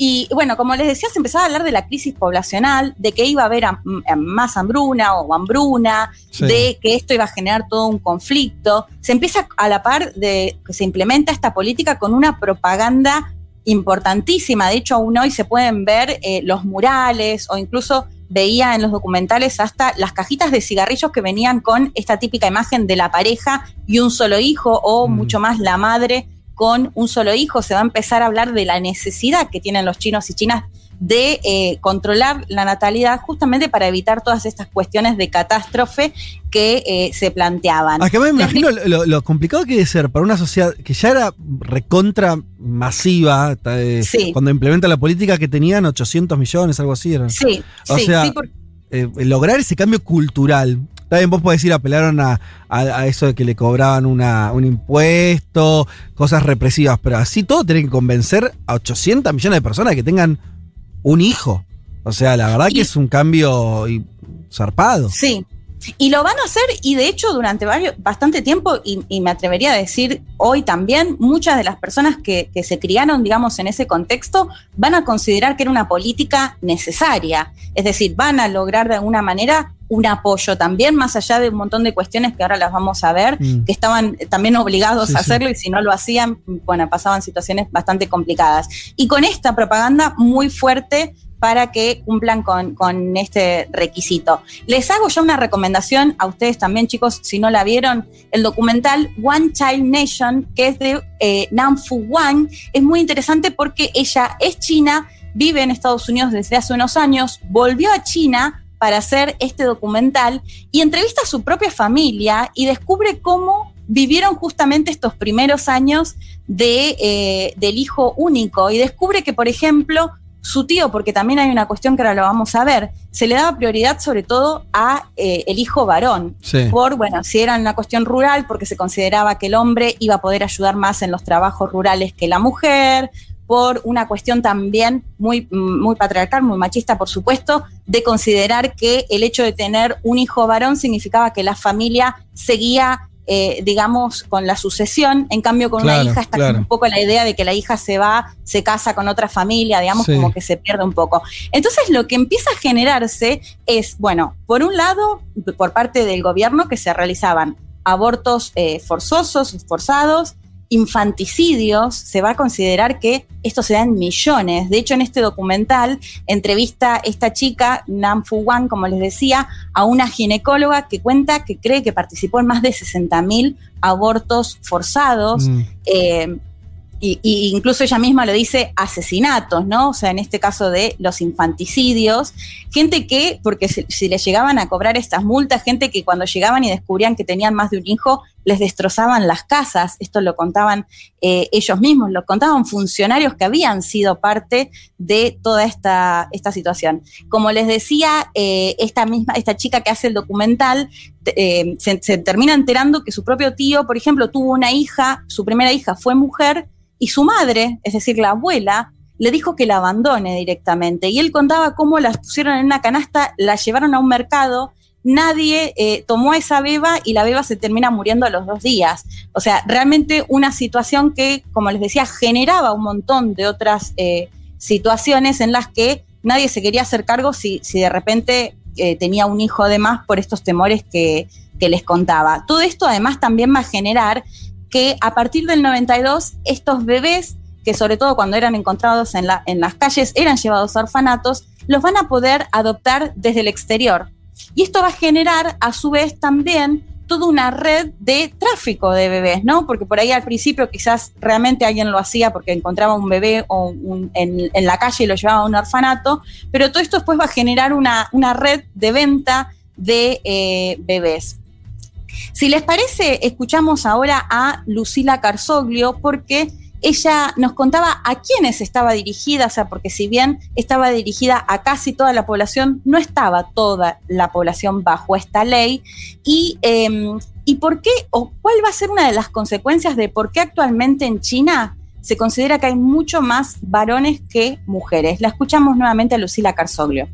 La política del hijo único es principalmente aplicada a la etnia Han en China. Esta etnia es el 92% de la población, por eso en un sentido general se cree que fue aplicada a, toda la población, pero no. Las minorías étnicas estuvieron exentas y en el caso del campo en 1984 se hace un, un ajuste de esta política y se permite que en algunas áreas rurales las familias puedan tener dos hijos. Esto genera que la proporción natural, digamos, varón-mujer, tenga cierta, siga cierta tendencia natural en el caso del primer hijo, pero ya en el segundo hijo las proporciones entre varones y mujeres tienen un desbalance total, digamos, de mayoritariamente hombres, al punto que hoy se cree que hay más de 30 millones más de hombres que de mujeres. Ok, esto tiene que ver con que, pues, no, ahí no profundizaste, Leti, pero, pero supongo que eh, es obvio esto, pero la política de hijo único va de la mano de políticas eh, de, eh, anticonceptivas muy fuertes, de li libertad de, de, de, abortar, me imagino que eso es, funcionaba así. Sí, de la posibilidad de ponerse un DIU, sí, totalmente. Digo, esto, esto para, para, digo, para, para, más allá de, de, la. Obviamente, cuando haces una política así en un país como China, obviamente que vas a tener generar una serie de, de, problemas y dramas familiares, por todo eso que contabas vos, pero también a nivel estatal me imagino que eso había. Si una mujer quedaba embarazada, podía realizarse un aborto sin mayores problemas en un hospital. Sí, y, to eso to totalmente. Y lo que te iba a preguntar es, esto me lo estoy imaginando, que es. Eh, la diferencia entre mujeres y varones tiene que ver con que esa mujer que, eh, que quedaba embarazada eh, sabía, podía saber el sexo y entonces por eso abortaban si el sexo era femenino o estoy delirando? No, ah. no, no. De hecho entiendo que no sabían hasta, ah. que, hasta que tenían a sus bebés. No, lo que, lo que plantea Lucila es que sí. por una cuestión natural que se da de proporción de hombres y mujeres, sí. lo que pasaba acá es que al, al, al limitarlo a uno, eso se desbalancea. Eso por un lado. Y por otro, lo que, los, lo que les contaba, que cuando, muchas veces cuando tenían hijas mujeres, las, las, las donaban, o sea, las regalaban, ¿no? Mm. Se, no querían tener una hija mujer y esto contaban los propios protagonistas que decían, sí, llevé a mi hija en una canasta y la regalé, la dejé en el mercado donde se acostumbraba a llevar bebés eh, y bueno, y esto genera que actualmente se considere que hay 30 millones de varones más que de mujeres, como lo contaba eh, Lucila. Lo que vos decías, eh, Fede, sí, por supuesto, la mujer que quería eh, practicar un aborto lo podía hacer. La situación es que también había un montón de miles, incluso de millones, que eran forzadas a hacerlo, igual que las esterilizaciones, ¿no? Algo que también incluso vamos a ver acá en Perú, que, me acuerdo cuando Fujimori lo plantea, lo plantea un poco en este, en este contexto de China, ¿no?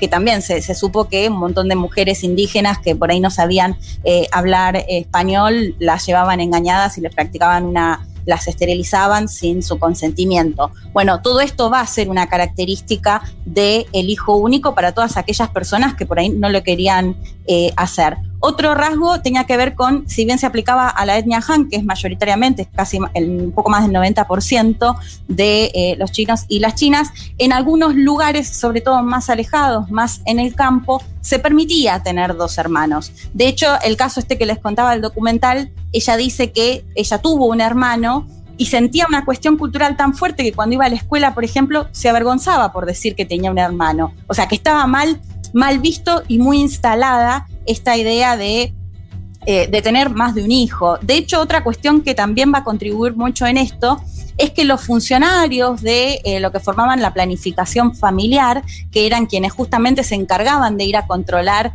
estas situaciones, eran premiados de acuerdo a si no tenían eh, natalidad prácticamente o cómo se había disminuido la natalidad en los distintos lugares, ya puede ser un, pueblo, una ciudad, incluso una fábrica, eran premiados si lograban hacer eso. Entonces en esos términos es que se planteaban que justamente eran también quienes por ahí llevaban eh, eh, o denunciaban a las mujeres que querían esconder un hijo o una hija.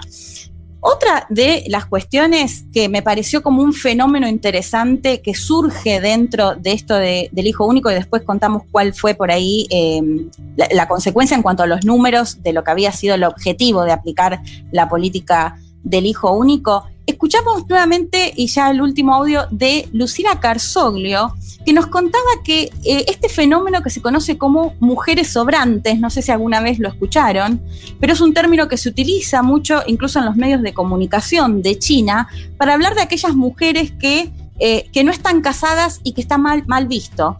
Eh, si les parece, la escuchamos a, Lucila Carzoglio, que ella lo linkeaba justamente con esta planificación familiar de la mano del hijo único. La escuchamos mal llamadas mujeres sobrantes. Este es un término que se utiliza en medios, en la calle e incluso medios gubernamentales para denominar a las mujeres mayores de 27 años, eh, solteras y con altos niveles educativos. Este es un ejemplo clarísimo del machismo estructural, pero también de las políticas del hijo único y de la modernidad china y de su crecimiento acelerado. La mayoría de los hombres por las políticas del hijo único provienen de ámbitos rurales, mientras que muchas de estas mujeres han nacido en ámbitos urbanos, han tenido acceso a educación y en muchos casos tienen puestos y salarios súper competitivos. Hay que tener en cuenta que la diferencia entre el campo y la ciudad en China sigue siendo muy alta por ende, son dos universos que prácticamente no se cruzan. Sin embargo, a las mujeres sobrantes se las estigmatiza como que son muy exquisitas o muy quisquillosas.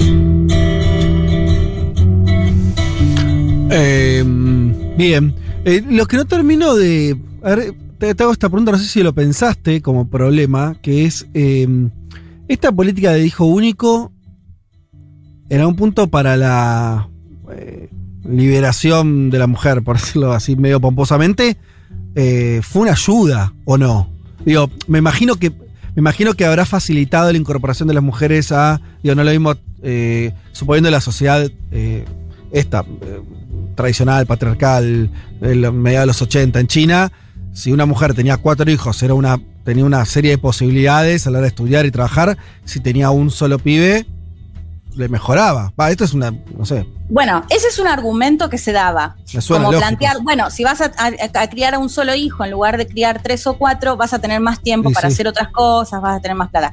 El tema es que no pase por la decisión de la mujer, en definitiva. De hecho, esta documentalista china lo planteaba, bueno, en mi país natal eh, me dicen que tengo que abortar en Estados Unidos, bueno, en, en el caso de algunos lugares no me dejan abortar, en definitiva ambos deciden eh, por mi cuerpo, ¿no? Planteándolo en que había miles, incluso millones de situaciones en que las mujeres eran forzadas, es decir, no podían decidir si querían o no tener un hijo. No, no, está claro que era una política, claro, sí, sí.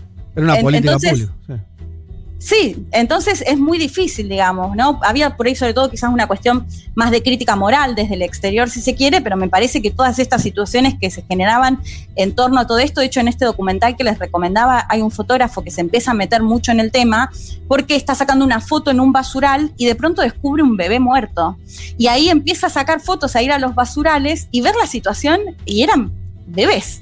Eh, digo, una situación realmente mm, súper angustiante eh, para todas estas mujeres que, que si querían tener más de un hijo o si la situación se había dado de que quieran tener más de un hijo, eran eh, llevadas a estas situaciones, bueno, ni hablar ya directamente de lo que se considera eh, infanticidio. Como decíamos, esta política del hijo único se va a aplicar hasta el 2015, porque ahí se empieza a ver que esto, que se había reducido notablemente la cantidad de casos de, de- de nacimientos, digamos. De hecho, se calcula que en estos casi 40 años que aplicaron la ley del hijo único, se evitaron, eh, se evitó 400 millones de nacimientos. Ah, Es la número pelota. O sea, la demografía china hubiera subido.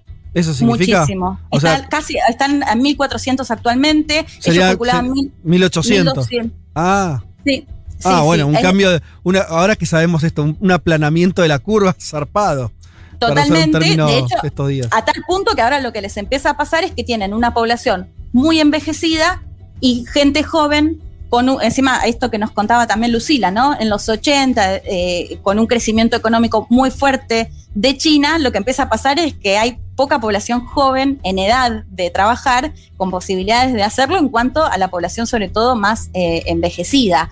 Eh, bueno, por eso se, se termina con esta política en el 2015. Actualmente pueden tener hasta dos hijos, eh, que bueno, que es, es muy reciente y que si uno la mira desde el lugar en el que lo querían hacer de controlar la población, Mm. eh, cumplieron con, con ese objetivo. Pero bueno, vamos a ver en el medio de todas estas situaciones que, que les decía, de hecho les recomiendo otra película que me gustó muchísimo, es larga, dura tres horas, So Long My Son, Hasta Siempre Hijo Mío, es la traducción en, en español, de Xiao Sawi Wan, eh, que bueno, que cuenta toda la historia de dos familias y cómo son atravesadas justamente por eh, esta política del hijo único cuando se muere el, hijo, el único hijo que, tienen y, había sido, por ejemplo, en este caso, bueno, no voy a spoilear demasiado, pero eso, había sido esterilizada de, forma obligada y eh, todo el drama en torno a toda esta situación. Así que esa es otra película que les recomiendo para ver al respecto. Y para sumar, con respecto a lo que decían de las mujeres sobrantes, un dato muy curioso, eh, muy breve, que me contaba Lucila también, que de hecho publicó un par de notas con el en Clarín, en la revista Viva, de el Tinder chino, porque lo que pasa con estas mujeres que no se casan y que está mal visto es que los padres y las madres de estos chicos van a parques con paraguas y eh, una hojita con los detalles, eh, descripciones físicas, edad, estudios de sus hijos o hijas para conseguirles pareja. Para, no No sé entendí. se- ¿Cómo- si se entendió. Los padres de esta. Pero que de, de, de mujeres y A de varones. la- la- las mujeres sobrantes se consideran estas mujeres de ma- mayores de 27 que no se casaron, Sí, que están mucho más calificadas, que hay mayoría de varones en el campo, que son mundos muy distintos. Sí. Y lo que termina pasando es que padres y madres se reúnen en, en plazas, lo ponen frente a un paraguas, ponen una hojita con los detalles de una foto de su hijo o hija.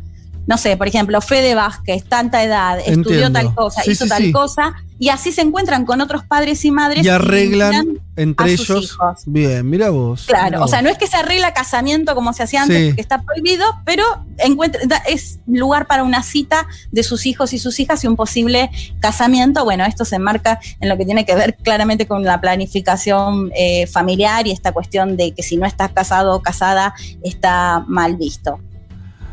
Bueno, interesante la, la- la cuestión, veremos qué, qué ocurre. Yo no, sabía también que ahora seguía habiendo una limitación, pero en dos, me decís. En dos, sí, desde 2015, dos hijos. Ok, bien.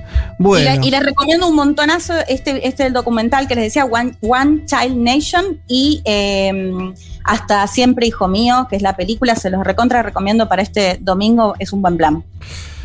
Perfecto, hasta aquí entonces la columna de Leticia Martínez. Vázquez, Carg, Elman, Martínez. Seamos conscientes de nuestra posición en la División Internacional del Trabajo. Lo demás, lo demás, no importa nada. Nada. Un mundo de sensaciones.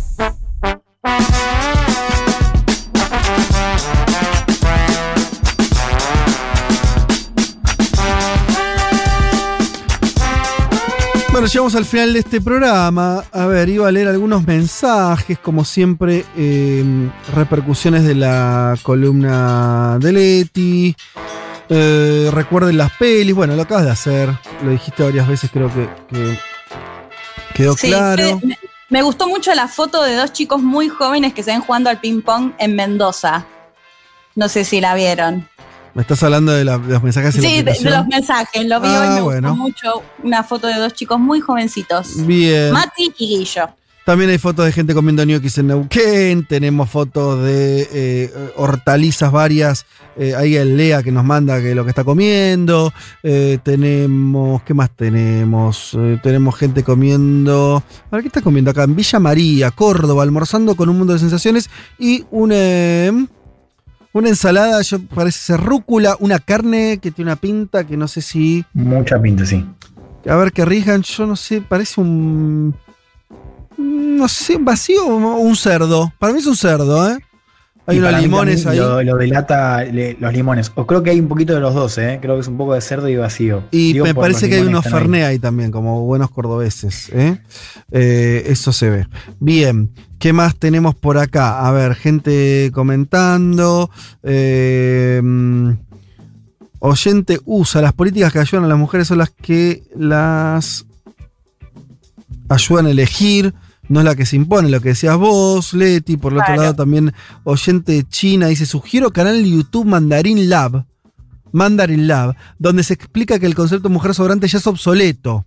Desde al menos algunos años la sociedad china cambia rápido y hoy se ve bien a la mujer china profe no casada. Mira, bueno, es interesante Bueno. eso, porque puede ser algo que estaba ocurriendo y dejó de ocurrir. Y yo, yo Sí. tendería mucho esta idea de que China cambia más rápido de lo que uno le interpreta, me parece, ¿no? A veces pasa. Es- es- esta chica que entrevistamos, ella vive en China actualmente y se especializa, de hecho, en género, eh, que era la que nos contaba justamente y nos hablaba de estas mujeres sobrantes. Bueno, quizás está cambiando, ojalá. Bueno, es cuestión también son perspectivas distintas. Y Flor, también te, te pongo otra para, para opiniones distintas. Dice, bueno, como cuidado con el femi- feminismo liberal, dice, si China no hubiera controlado la natalidad, sería como India hoy. Que es cierto, esto al margen, o no al margen, respecto a tu columna, eh, si vos agarras un gráfico de, la, de, China, tenés esa, esa curva más aplanada, y India, que no tuvo ese control, eh, pegó, de hecho hace 40 años, no tengo el número ahora fresco, pero la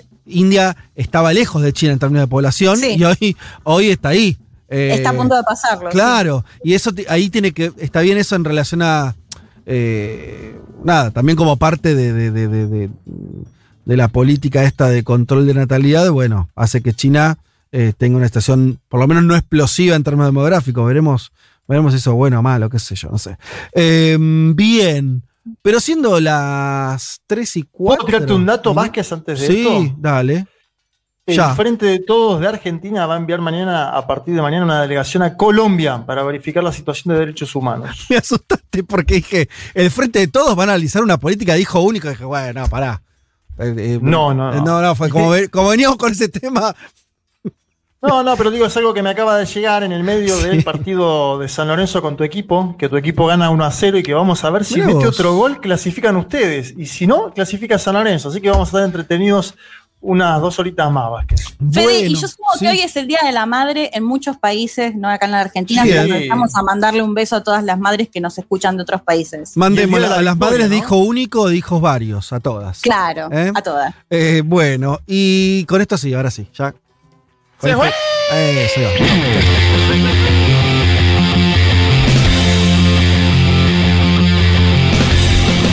Eh, señoras y señores, eh, muchas tardes y buenas gracias.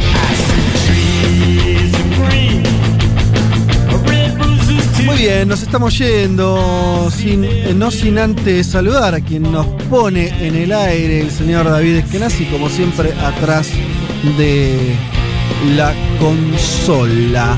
Eh, eh, vamos a agradecer también a nuestra enorme producción, a Yelén Verdiñas, como siempre, eh, también Natalia Espósito, eh, y a la mesa que hace un mundo de sensaciones, me refiero a Juan Manuel Carr, a Juan Elman y a Leticia Martínez. ¿Alguno quiere comentar alguna cuestión, compañeros?